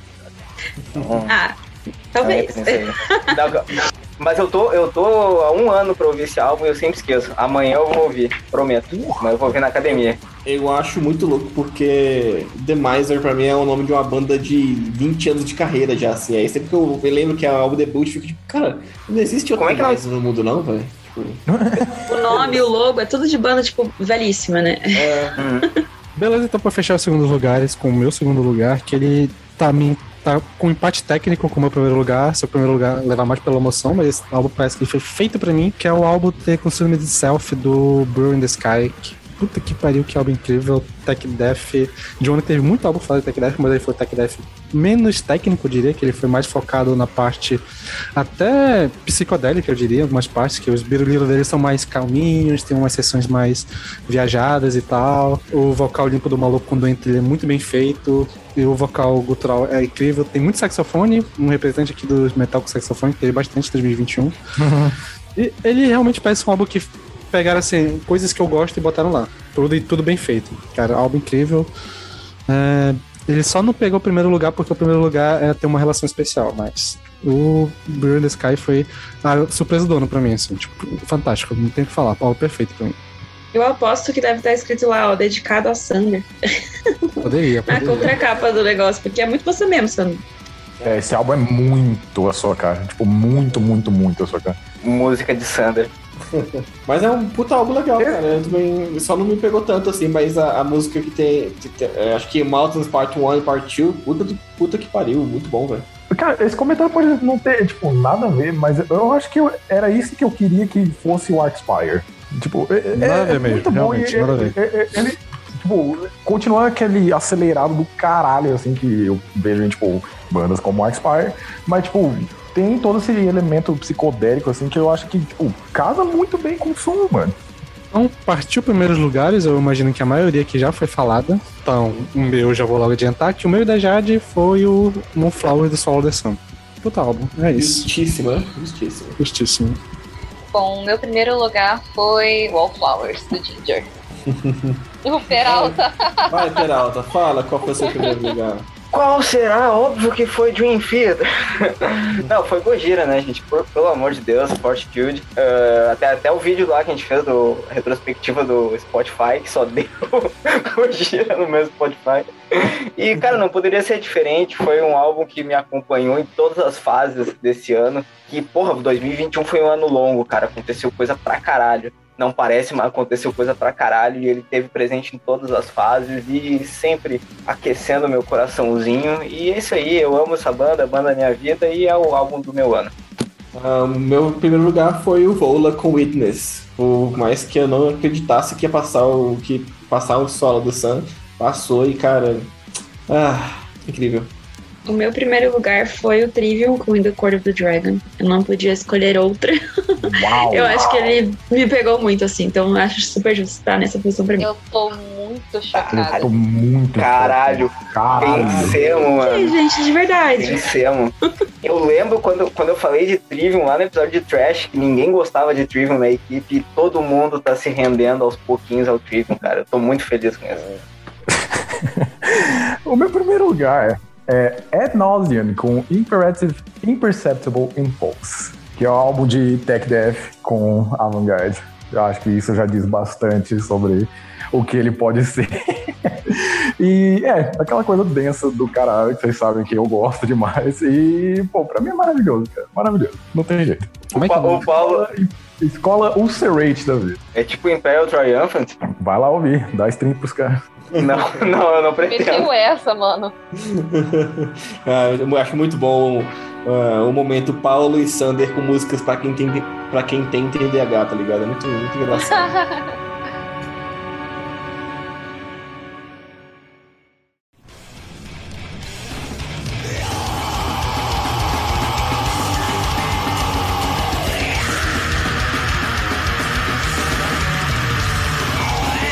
Beleza, então vamos aqui fazer um bloco de menções que não entra no nosso top 10, mas que poderia, merece ser lembrado ainda nesse episódio, que foi um puta álbum do ano. Então vou começar com meus, minhas menções. São dois, três álbuns que não foi citado ainda, é, que entraram na minha menção. É, o Crypta com Echoes of the Soul, puta álbum, gostoso pra caralho, bom, pra porra. É, Desalmado com Mass Mental Devolution, incrível também, foi uma surpresa pra mim, o tanto que eu gostei dessa, dessa, desse álbum, dessa banda, eu não conhecia, inclusive agora tô com a deles aqui, incrível pra caralho, lindo também pra porra. E o último álbum das minhas menções que não foi citado por ninguém, mas é um álbum que, que é, quem gosta de power metal e tá cansado de power metal e tá gostando de black metal tem que ouvir, é o Tales of Other Time do Stormkeep. Puta álbum incrível também. Bosta, Boa, boa. Tava nas minhas dimensões não parei também. de ouvir. Não parei de ouvir esse álbum maravilhoso. Puta merda. O, ah, não, o, o Lucas falou todos os álbuns que eram as minhas menções. O Krita, o. Ah, tem um aqui que eu já vou emendar. O Lorna Shore, o EP, And I Return Ele, to ele só não Nothingness. tá no, ele só não tá no meu top 10 porque é EP. Muito Porque foda. se fosse. Também, também. Mas Boa, foi, tá viralizou, causou, causou um alvoroço do caralho e merecido, porque é do caralho. E também um que ficou esquecido, que no início do ano todo mundo tava falando e a pessoa esqueceu, que é o do Yofiria, As the Flame Withers, que é um puta álbum de black metal grego foda pra caralho. E o pessoal esqueceu. Sobre o menções- Lorna Shore, capa do ano. Muito bonita. As minhas menções honrosas são Voconis com The Odyssey, que é um, nossa, um stoner prog lindíssimo, que eu tinha amado muito, comentei muito no episódio de lançamento do segundo semestre. E também uma outra que acabou passando batida aqui no VNE, que foi Glassing com Twin Dream, que é um, um álbum de post metal também. Recomendo muito pra quem, quem gosta desse, desse gênero. Bom, então deixa eu puxar as é. minhas aqui. O que já, já citou, né? O do, o do Stormkeep, então. Teve o The Blind Veil do Imone, que foi um álbum que eu adorei e que imagino não ao ponto de botar no meu top, mas ficou ali perigando. O álbum Impermanência do Storchen, que foi o meu favorito do primeiro trimestre, mas e ele saiu assim na última semana do meu top 10. Mas, cara, é um álbum incrível. E dois álbuns que é, poderiam também ter entrado facilmente no meu top 10. Um mais do que o outro, que era o álbum do Diablo Sing Orchestra, que saiu esse ano. Que foi incrível, ele cresceu muito pra mim durante, depois da audição que eu tive do pro episódio. Ouvi muito ele durante o final do ano. E o outro também que cresceu bastante pra mim foi o álbum do Joy Foot Ninja, que eu não tinha gostado tanto assim na época da gravação. Mas eu ouvi ele bem mais durante as minhas férias e ele cresceu pra caralho em mim. Então, puta álbum. E a música com a Tatiana é, Tatiana é uma das melhores do ano pra mim. Posso fazer um comentário rápido? Esse Pode. pra mim é, é. Não é menção honrosa, é decepção honrosa. Tô muito triste álbum. Uh, E só pra fechar, Milhões. só pra fechar mais duas citações rápidas, outro álbum de Tech Death que eu adorei, que foi o First Fragment, né, Glória Eterna, e um de Black Metal, Black Gaze, que foi o Self-Loader do Ghost Bath, que é outro álbum incrível. Esse é brabíssimo, brabíssimo brabo. também. Me- Ah, melhor piano do Deus. ano. Minhas menções honrosas são Ruins of Beverage com Two Dream Warriors, que é Atmo Black, maravilhoso. É, Suffering Hour com The, The Cyclic Reckoning, que é black metal, mellow black também, tipo, coisa maravilhosa. É, um salve pros caras do Papangu com o Holoceno, que, pô, representando muitíssimo bem o Brasil. Que álbum. Nossa, eu não sei como é que esse álbum não entrou na minha lista, enfim. É, e Kyle Dodds com Moss Grew on the Swords and Plowshares Alike. E o Mortífero com Preserving Torments. Eu esqueci de citar também nas citações, mas teve também o, um outro álbum que é o Seja Bem-vindo de Volta pra Cruz do Sangue de Bode, outro puta álbum. Puta álbum. Puta álbum. Pode ir, É, eu vou. Tava aqui catando. As minhas menções honrosas vão pra Artspire com Bleed the Future. Gostei muito desse álbum, ouvi em looping. Ah, o É, o EP do Bottom After Midnight, por conta da, do cover de Dissection, ex- exclusivamente. Ah, o Seth com A Monstro do Christ, que, tipo, incrível, Mellow Black maravilhoso. E 1914 com aquele álbum de título desse tamanho, que ficou incrível, na minha opinião. Beleza, e além de citações, vamos também de decepções do ano. Mas aqui vai ser só uma para não, não tomar muito tempo do podcast. Eu já vou começando porque foi um álbum que esteve em várias listas e vai estar numa posição bem alta no top 10 geral do VNE, que é o álbum do Ginger, o All Flowers, que foi um álbum que não me pegou de primeira, não me pegou de segunda. E até agora, quando eu tenho vontade de ouvir Ginger, vou pegar o Macro ou o Micro. Eu realmente não bateu, tem umas duas, três músicas só que eu gostei realmente. E talvez ano que vem, ou esse ano, quer dizer, esse ano ele me pegue mais, porque Ginger às vezes acontece comigo, mas sei lá, não bateu nem um pouco. E ele só tá aqui com decepção porque era um álbum que eu esperava muito, ele não é um álbum ruim. Mas um álbum que eu tava com expectativa ele não, não chegou lá. Então, assim, é, dos, dos álbuns que eu tava esperando muito foi o que bateu menos. É, eu já vou ter- sendo tão, tão é, polêmico quanto o Sandro aqui, vou falar minha decepção do ano também aqui, que eu né, tenho que falar, não tava. Tá, no- tá no top 10 de algumas pessoas, que é o Halloween com Halloween. É, eu tava com uma expectativa muito, muito, muito alta pro Halloween Halloween. E, cara, eu amei o álbum, mas ao mesmo tempo ele é esquecível pra caralho pra mim. Tem música ali que eu já nem lembro mais Não. como funciona. Como é que tu amou o álbum e ele esqueceu? Como você amou o álbum que você esqueceu?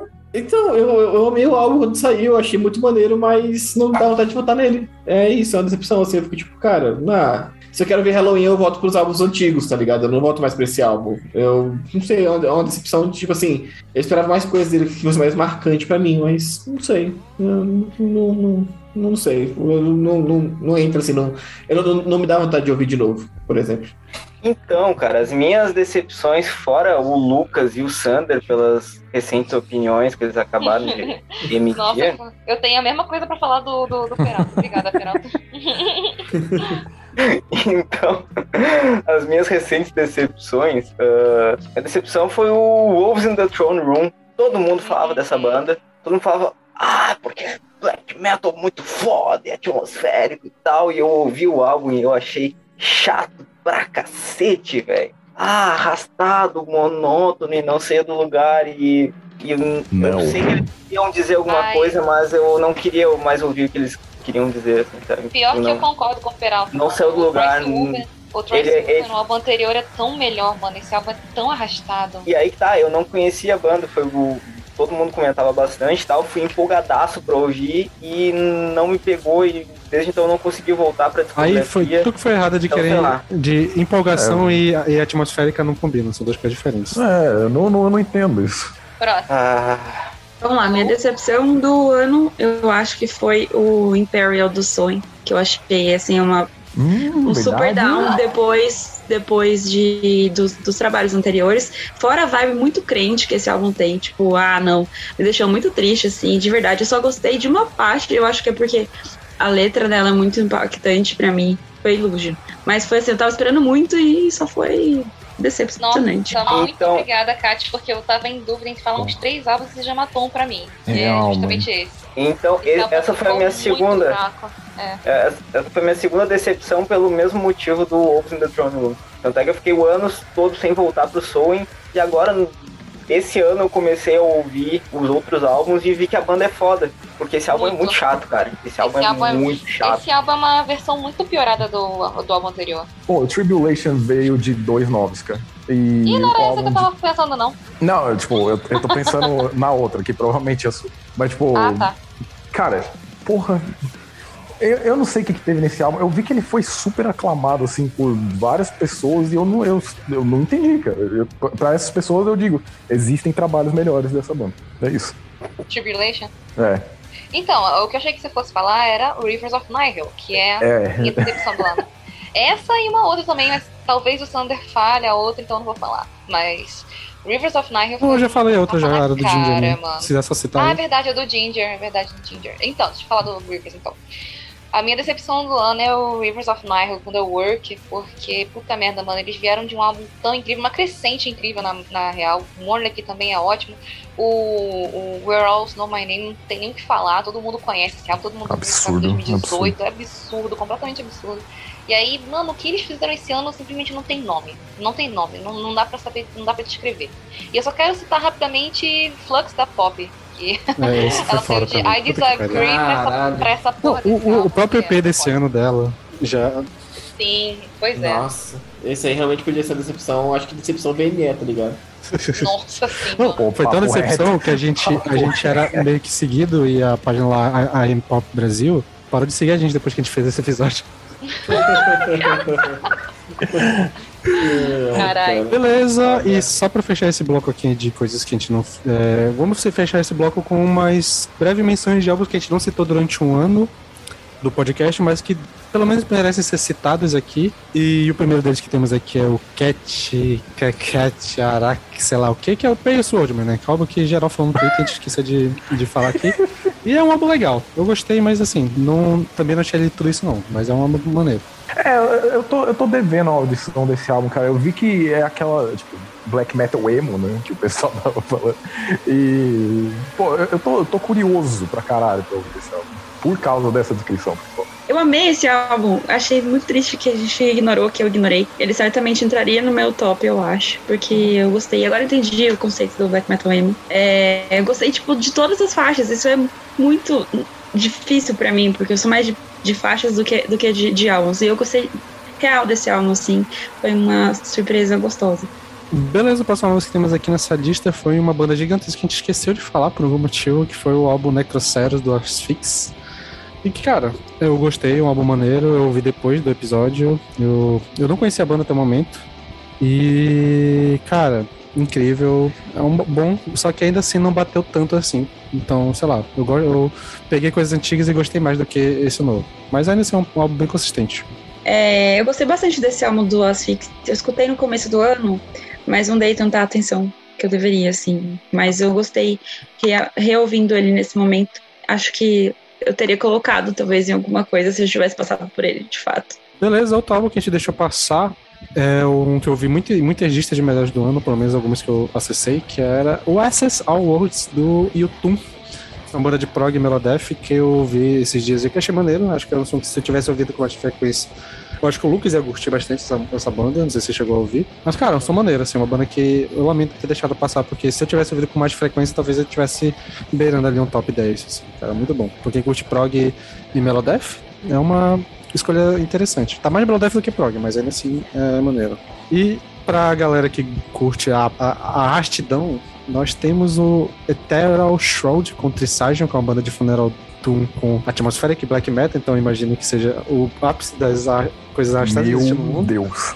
E assim, é um álbum que são três músicas, cada música tem por volta de 20 minutos e, cara, é incrível, cara. É, eu amei esse álbum, ele quase entrou no meu, no top. Tô ouvindo cada música como se fosse um álbum assim, dentro do, da música inteira, cara. É, é, doido, assim, mas é muito pra quem curte Funeral Doom e Black Metal atmosférico. Quem não curte nem chega perto, assim. Mas pra quem curte, é, é foda. Lembra drone um pouco, só por curiosidade? Não, não, porque não. É, por, ele, é, ele não é tão arrastado assim, não. Ele é. Só que ele é longo. Tipo, tá, ó, beleza. Tem os Best okay. Beats de vez em quando e tal, pá, tipo, ele não é tão paradão. Ok, você, me comprou, eu vou, eu vou ver. Outro álbum que teve algumas listas de melhores do ano que eu vi por aí, que a gente não citou, foi o Unto Orders, o álbum, com o álbum Strange que é basicamente um rock gótico, só que com distorção pesada. Então, tipo, é uma construção de, de rock gótico, só que com uma guitarra pesada. Eu achei maneiro, só que eu acho que o vocal ele força muito pra soar o, aqueles rock, rock gótico clássico, que às vezes dá uma. fica meio esquisito, mas assim, a sonoridade eu acho maneiro. Tem, tipo, é riff de guitarra com uma guitarra limpa fazendo dedilhada no fundo. Eu acho maneiro, porque, tipo, meu post-punk, rock gótico e tal, acho que. Nossa, acho que eu ia gostar. Eu preciso ouvir isso. Acho que ok, ok. É interessante, é um álbum tem um cavalo desse álbum, eu fiquei surpresa. Eu fiquei surpresa de ter gostado desse álbum mais do que eu deveria, assim. Quer dizer, do que eu me conheceria gostando. E, nossa, muito bacana. E para fechar os álbuns que a gente ignorou, temos o Hooded Menace com o álbum de The Tritonus Bell, que é um álbum de Death Doom. E que eu achei legal, assim, eu vi muita gente pagando pau, eu achei maneiro, mas assim, não bateu muito não. Ele é meio meh, né, assim, ou não sei se a expectativa é muito alta e não sei, para mim não bateu não. A capa foi mais legal que, que o som. É, é, não é o tipo de Death Doom que eu gosto. Eu prefiro Death Doom que é mais Doom do que Death. Esse é um Death Doom que é mais Death do que Doom. Então, tipo, é. Mas é um bom álbum, é. bem consistente. Pior que é isso mesmo. Ainda mais é pior que é um bom álbum, sim. Também, eu, eu sou que meu Sander, eu também prefiro mais Doom do que Death, mas é um bom álbum. Eu, tava, eu, eu fui ouvir ele com uma expectativa muito alta, porque muita gente botando assim, tipo, melhor álbum de Death Doom do ano, melhor álbum tava no top 10 de muita gente, assim, no Twitter. Eu fui, eu vi, eu fiquei tipo, é, legal. É. Eu reconheço esse lado que, tipo, é mais Death do que Doom, como bandas que eu citei, como Worm e Motífero, mas eu acho que essa não casou tanto comigo. Então, é, sei lá, foi esquecível para mim.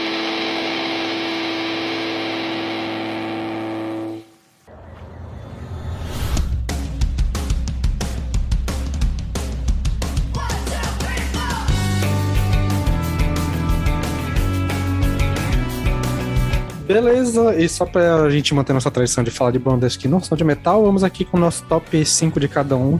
Mas é rápido, só citação. Quem quiser pode dar ali, sem discussão, gente. Só citem. Tá, eu vou primeiro. É, em quinto lugar, Injury Reserve by the Time I Get You Phoenix. É um álbum de heavy experimental. Em quarto lugar, Black Country New Roads com For the First Time, que é um álbum de rock experimental com post-punk. Um, em terceiro lugar, JPEG Mafia com LP, que é heavy experimental. É, em segundo lugar, Spirits of the Beehive com Entertainment Staff, que pô, eu, é muito difícil de escrever. Tipo, é rock com neo psicodélico, é, essas. E em primeiro lugar, Black Midi com Cavalcade, que é um avant prog, que eu já deixei como indicação pra, no podcast também. Bom, meu top 5 no metal, é, em quinto lugar é Keilan Mikla, Oder Koldon Norduliosson, que é um Cold Wave islandês, eu acho, synth pop islandês. É muito bom, mano, é muito bom, são três minas. É, em quarto lugar, incrivelmente, é o álbum da Halsey, que foi produzido pelos caras do Nine, Nine Inch Nails, né? Que é If I Can't Have I Want Power, muito brabo.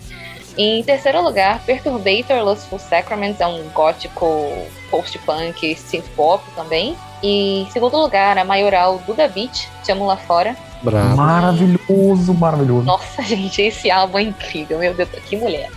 E em primeiro, Wolf Alice com Blue Weekend, que foi um álbum super aclamado esse ano também, álbum de indie rock. Ok. Vamos pro meu, meu, meu top 5 fora do metal, então. É, em quinto fica Duda Beat, com Te Amo Lá Fora, né? Incrível, pop maravilhoso, várias, vários estilos, na verdade. Ela não só brinca com pop, brinca com várias coisas. Incrível. É, segundo álbum, é, quarto, em quarto lugar ficou Lately You Everything, da Willow, que é muito bom.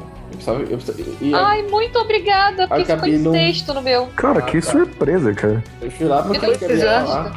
É, pois é. Foi Ai. literalmente em sexto lugar, faltou foi por pouco. Pois é. Só acho que é só porque é muito curto. Então, mas ser muito curto, curto é o que me ganhou. É bom. né? Porque é o Isso é bom. é isso.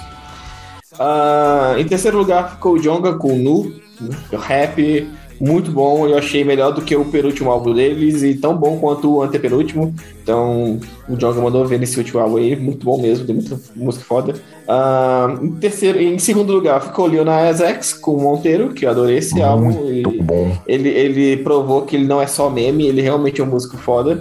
Ah, e em primeiro lugar, ah, não, não é surpresa pra ninguém que me conhece, Tyler the Creator com Call Me If You Get Lost. Ah, Adoro esse é. álbum, perfeito. E continua com três álbuns seguidos maravilhosos. Muito bom, cara. Muito bom. Beleza. eu, eu vou aproveitar. Sim, eu vou emendar porque meu top 5 é quase igual ao do Lucas. Inclusive, a gente tava pensando no top 5 antes de entrar ao vivo. Eu, eu vou confessar isso. E só muda um pouquinho as posições, uma coisinha ou outra. Quinto lugar, o álbum do Jonga.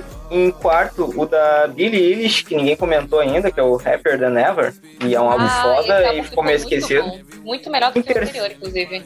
Sim, com certeza. Em terceiro, da Willow. Em segundo, o nosso Tyler, um grande membro da banda Creator. Ah, em primeiro, Lil Nas X, que, pô, o cara chutou portas. Foi o artista do ano, provavelmente. O cara não tem o que falar. Amei que o Peralta botou o Willow em terceiro lugar. A justiça. Beleza. Eu vou dar o meu aqui, o meu top, e assim, eu não ouvi tanta coisa fora do metal esse ano, acho que o VN acabou me sugando um pouco, então. Tanto que o meu quinto lugar vai pra um single, que são duas músicas, mas que eu ouvi pra caralho, que é o single A Lisa da Lisa do Blackpink.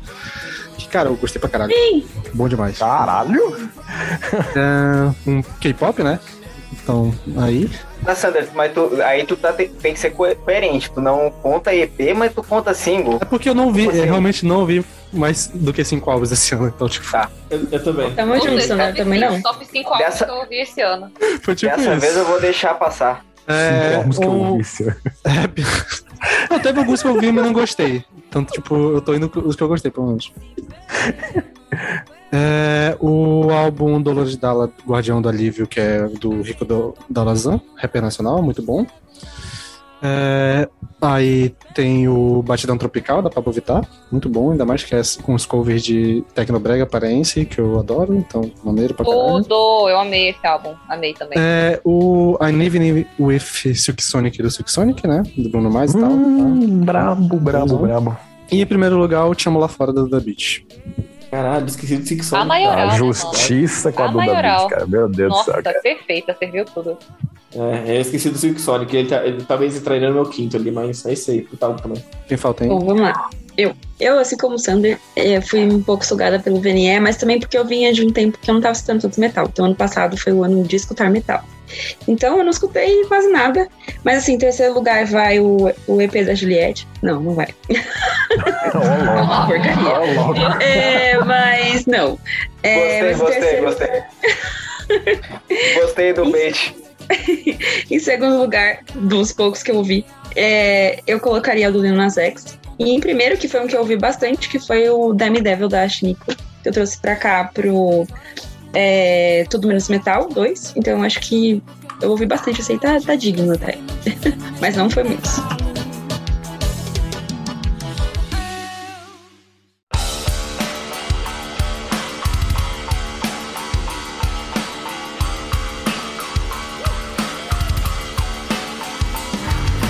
Beleza, então agora pra fechar o episódio, vamos com um bloco anunciando o top 20 de melhores do ano do Vinho na Estante, o prêmio Inimiguinho de Ouro, né?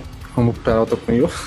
Ah, basicamente todo mundo fez top 10, a gente comentou aqui. Cada colocação de um álbum gerou uma pontuação. E álbuns que foram citados mais de uma vez ganhavam um ponto extra. Então foi assim que foi feito. Basicamente não teve muito empate, teve só um empate que foi três álbuns que empataram em tudo. E eu tive que usar uma coisa bem específica para desempatar. E vamos Que começar medo. aqui então. Top 20. Em vigésimo lugar nós temos o álbum o, o Primordial Arcana do Wolves and Turning Room. E, cara, bom, boa, boa citação. É, entrou na lista da Jade, pode estar na minha, puta álbum. Galera que não curte música arrastada não vai gostar, mas, cara, é incrível, bonzão, gostosíssimo de ouvir. Solos de guitarra muito bons, cara, álbum. Beleza, em 19 lugar nós temos o álbum Deceiver do Kings. Olha só. Ah, olha só, meu terceiro lugar. Fazendo presença, que ótimo. Esses primeiros lugares aqui, acho que até o 14 é só uma pessoa colocou, então vai ser nessa vibe. Ah, por exemplo, em 18 lugar nós temos o álbum Hard do The Do, que foi o que eu coloquei. Puta álbum, ótimo, ótimo que consegui entrar na lista, pelo menos pra ser mencionado. Em 17 nós temos o Tour The Gate Eterno do The Miser. Pra, pra... Lindo, maravilhoso, sem defeitos. Defendi. Esse aqui foram os que teve empate triplo, que eles empataram em todos os quesitos e pra mim se desempatar foi a pontuação que eles tiveram no top do trimestre de cada um. Nossa, que mão. Pois é. Em 16 lugar ficou o Moon One, da Chelsea Wolf com Converge. E em 15 Burn the Sky com Summit Self. E pra fechar os álbuns que só uma pessoa citou, em 14 o Impera- Imperative Imperceptive Impulsive do Ad Nauseum. Puta álbum, foda-se. Beleza, agora bora com os álbuns que mais de uma pessoa citaram. E em 13 lugar temos o Rush and Green do Mastodon. Ok. Justo, bem. justo, justo. Nossa, tá muito baixo isso, Jesus amado. Não, mas tá Dessa- justo, tá justo. Em 12 o Aphelion do Lepros. Eu esperava que fosse ficar mais alto, pra ser sincero. Como não ficou mais alto, cara? É, eu esperava que fosse Pois ficar mais é. alto também, cara. Que eu ouvi. Do Nossa, jeito que vocês mano. hyparam isso, mano, pelo amor de Deus. É, E cara. em 11 lugar nós temos o End Again into the Light do Panopticon. Nossa, Brabo, mano, conseguiu brabo, ficar brabo. acima do Aphelion. Tô- Eu tô chocada, mano. Que que vocês, vocês são tudo doido. E em décimo lugar, rufando os tambores, nós temos o álbum Costalon do to Prevail. Bom álbum. Que álbum, cara. Olha aí, né? Quem álbum diria? que, inclusive, um dos singles tem react aqui no canal, né? Exatamente. Mas é um baita álbum, cara. Pô, o Deathcore voltou em grande fase. Sim. Foi o ano do Deathcore, eu diria. E é bom ter um representante né, na lista. Muito bom, muito bom. Meu comentário que é o melhor cultural, que eu tenho visto por aí. Olha aí, muito bom, muito bom. Certamente. Beleza, em nono lugar nós temos o álbum Ward of Roses do The Silver. Yes. Boa. Cara, é um, boa. é um álbum que passou bastante despercebido, assim, pra falar a verdade. Eu acho que eu fiz comentário no episódio de trimestre que a gente fez, que, tipo, só o nosso podcast citou esse álbum que eu tenha visto. E, pô, é um puta álbum, os caras do Horrendous participam desse álbum. É um prog black com gothic rock, eu diria. E, pô, é maravilhoso, cara. Concordo, lindo, assino embaixo. Beleza, em oitavo lugar nós temos o álbum Colors 2 do Between the Bird and Me. Eu esperava, Ah, que, eu esperava que ele fosse ficar mais alto também, assim, na moral. É. Cara, Cara, que prog maravilhoso, meu. Eu também esperava que fosse ficar mais alto, porque ele ficou em quarto na minha lista e tem gente que é bem mais fã da banda que eu. Eu conheci a banda recentemente e tal. E, mas assim, justíssimo, cara, justíssimo. Ele tinha que estar no top 10 definitivamente, porque foi uma das obras mais uh, expressivas e impressionantes do ano, certamente. Cara, é um álbum que tinha tudo pra ser uma decepção, né? Porque eles botaram um hype lá em cima, botando Colors 2 como nome e, cara, muito bom esse álbum, é incrível mesmo. Eles conseguiram manter o nível do primeiro Colors e, tipo, sei lá, mandaram ver. É, esse álbum é incrível mesmo, pra caralho. Vamos agora para o sétimo lugar e nós temos o álbum The Cult of a Dragon do Trivium. Muito bom, cara, muito bom. É um álbum que tem uma ou outra música ali que passa, mas, cara, que álbum. Que música, né, cara? Primeiramente, que música. Que música single, que música, que faixa título, incrível. Provavelmente é o melhor single do ano, Sim. talvez. Aí forçou, mas beleza. É. Não, não né? Não, eu acho Não, que ele não forçou, não. E, e eu não concordo com a posição desse álbum, mas a música é fantástica. Eu também não concordo com a posição desse álbum, porque ele devia estar acima. Com certeza, Peralta. Com certeza. E entrando no sexto lugar, nós temos o álbum Wallflowers do Ginger. Caralho, conseguiu chegar até Muito aqui. baixo. Incrível. Muito baixo. eu tô achando que baixo. subiu mais ainda. Tá Tá baixo. Sim. Tá. Tá muito baixo, tá muito baixo. Tá baixo, tá baixo. Tá justo, assim, a Merecia muito mais, mas que é uma produção muito obra-prima. boa, é, todo mundo tá mandando muito bem, muito bem. Só uma- uns- umas letrinhas meio adolescente, mas tudo bem. Tá, tá, tá justo, sexto lugar, pô. Tá justo. Cara, é, é aquilo. A gente já falou bastante desse álbum durante esse ano. No episódio a gente falou mais um pouco dele. Então é um álbum que divide opiniões na equipe. Mas assim, é, é, eu acho que, é, assim, brincadeiras à parte de mim, é, eu acho que mereceu estar por aqui, assim. Eu acho que ficou, ficou uma posição satisfeita. Beleza, prosseguindo aqui em quinto lugar, nós temos o álbum Eternal Hails do Dark Throne. Uh, que beleza. Muito bom, muito bom. Eu, foi, foi bem na posição que eu botei, né? Eu botei em quinto e ficou em quinto no geral. Muito bom, gostei, tô feliz. Álbum que a gente Dark teve. Throne acima de Ginger nesse podcast. É, que né? surpresa, cara. Justíssimo. Aqui, ó. não, não, não. justíssimo, eu concordo muito. Assim, pelo podcast, hum, é surpreendente, mas enfim. É, eu não achei que ele chegaria até essa posição, até veio em segundo lugar, eu acho, no, no, no top 10 da Jade, né? Sim, sim. Então, eu- aí eu falei, ah, ele vai com certeza subir algumas posiçõezinhas aí. Então, justíssimo. É, como eu Ah, eu falei achei- durante o episódio, uma aula de riffs, cara. Um álbum.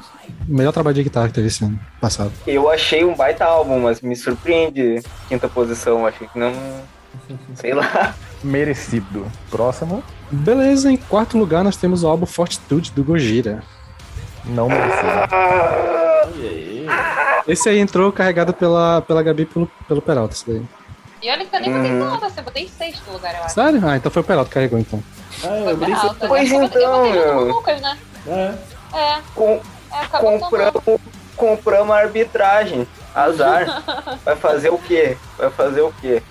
Se a, se a Kat é paga pelo Demiser pra falar, pra, pra falar sobre a banda, eu falo do Gojira de graça. E a minha função é essa, e é a banda da minha vida e tá ali no primeiro lugar da minha lista e tá justíssimo no top 4. Cara, foi, foi um grande álbum, assim. Não entrou na minha lista, mas foi um grande álbum.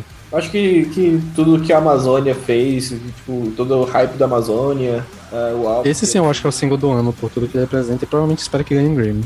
É, Vai ganhar, vai ganhar. Eu, eu, tipo assim, acho que a consistência do álbum, eu achei, eu acho que justo, justo, quarto lugar. Maneiro. Beleza, com- Abaixo, hein? beleza, começamos o nosso pódio com o Witness do Vola, em terceiro lugar. Yes. Muito bom. Grande álbum. feliz. Nossa, incrível, gostoso de Eu- ouvir, Eu não lindíssimo. sou, eu não sou É isso. Vai lá, Lucas, eu vou deixar o seu. Porque, né? É, exatamente. Eu, eu não sou bom, botei primeiro que eu sabia que ia dar um, dar um up assim, no álbum, né? Cara, mas, mas eu botei primeiro na- sem, sem, sem meme, assim, de verdade. É, o, o, solo dessa foi segundo pra mim, porque o, o Vola foi o Paradise Lost desse ano pra mim. Tipo, em 2020, é, eu descobri o Paradise Lost com Obsidian e aquele álbum mudou, assim, meu, como eu via o Doom. E esse álbum do, do, do Vola, Witness, mudou como eu vejo o prog e o gente, assim, tipo, realmente não parei de ouvir esse álbum. Ah, eles, eles estão lançando um DVD novo ultimamente aí e, cara, tem dois, tem dois clipes dele, desse DVD novo no, no YouTube deles e é incrível. É, nossa, essa, essa banda é incrível. Cara, é fantástico esse álbum, na moral. Tipo, a parte que é prog é linda, os riffs são muito bem feitos, o vocal do maluco é inacreditável. Cara, é um álbum assim, muito bem fechado, que dá pra ouvir de uma vez sem pular nenhuma faixa. É realmente fantástico. Uhum. Assim. Pra quem. Acho que até talvez ele mude algumas ideias de quem, curta, que não curta muito gente, porque ele carrega um pouco de mais prog do que gente, mas assim, cara, é fantástico. Fica aí. A indicação merece muito aqui nesse pod desse podcast. Eu estou Indireta pro Paulo. Não, nem é, porque eu acho que ele já ouviu, ele, então. É, eu dei uma boa nota pra esse álbum. Eu gostei bastante dele, cara. Mas assim, é, a gente já, algum dia o VNA já foi conhecido como podcast hater de gente e olha aí, né? Estamos, É. estamos Ah, esse título eu carrego, tranquilamente. Eu também.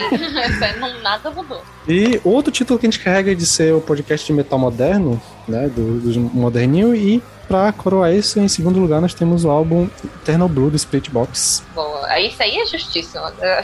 Tudo que ele representou esse ano que passou, todo o hype que deu, por toda a renovação que esse álbum e essa banda causou no metal também, porque eles realmente modernizaram uma parada que tava muito apagada assim no mainstream e com o Spirit Box o metal conseguiu dar uma, uma alavancada melhor na música um pouco mais popular, sabe? Eu acho que isso é muito foda, acho que é merecidíssimo. Talvez não seja o melhor álbum do ano, mas certamente foi o maior álbum do ano em termos de impacto no mainstream e ressignificação da, da cena e tudo mais, renovação. Então é justíssimo esse álbum estar nessa posição.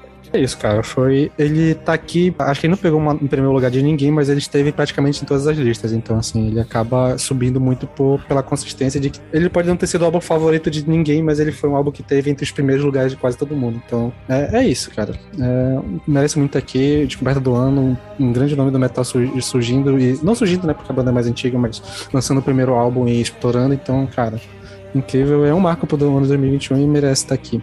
E, em primeiro lugar, acho que já é meio óbvio pra quem acompanha a gente, pra quem acompanhou o episódio, porque foi o álbum que ficou mais é, no topo de listas do, da equipe, que é o álbum Moonflowers do Solo The Sun, que, cara, não tem como, a gente, pelo menos, sei lá, um, um terço da um terço ou um quarto da equipe ama Solo The Sun e, e é quase injusto, assim, porque quando chegar um álbum deles a gente vai hypar, e o álbum ele veio hypado e conseguiu é, traduzir esse hype em, em- Sei lá, o cara. É, eu não sei nem o que eu tô falando mais, porque, cara, esse álbum me emocionou, eu chorei ouvindo ele várias vezes, ele é incrível, eu amo ele, é perfeito. É um nota 10, o meu álbum favorito do ano. E ele era quase óbvio que ia estar em primeiro lugar porque foi favorito de outras pessoas ou tava lá perto. Então, cara, ele foi meio que o parâmetro. Quando ele foi favorito, a gente usou ele como comparação pra colocar qual foi o favorito. Então, é, é, é isso. Só lição incrível.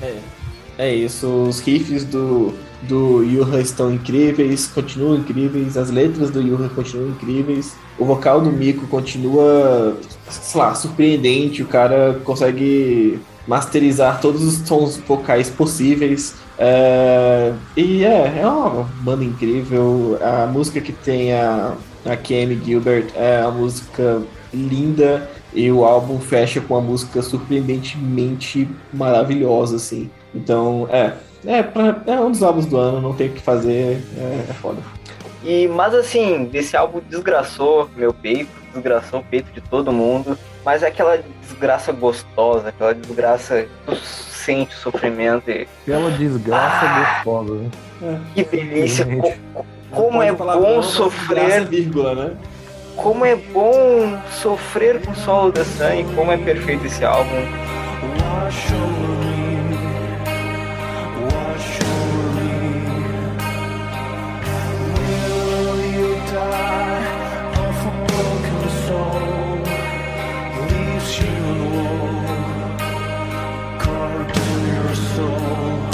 Pessoal, ficamos por aqui. Final do episódio. Quem gostou ou não, agora tem nosso site pra comentar lá. Comenta também o top 10 de vocês lá do ano. O que acharam do nosso, manda lá pra gente. A partir de semana que vem gente tem episódio muito grande. Pra quem quiser spoiler, a gente vai falar sobre o Def, a banda. Então vai ser um episódio top. Cheguem por aí. Chegue, chequem nas redes sociais: é, Facebook, Twitter. Twi- Twitch, Instagram, tudo que tem por aí, tá tudo aqui embaixo no link. Cheguei com a gente. Se você estiver ouvindo pelo Spotify ou pela Apple, dá a, a estrelinha lá pra gente, que é importante pra ajudar nós aí. E é isso, até semana que vem. E pra fechar o episódio com chave de ouro, fiquem aí com Lord of Liars do Convert com a Chelsea Wolf, que a gente comentou nesse episódio.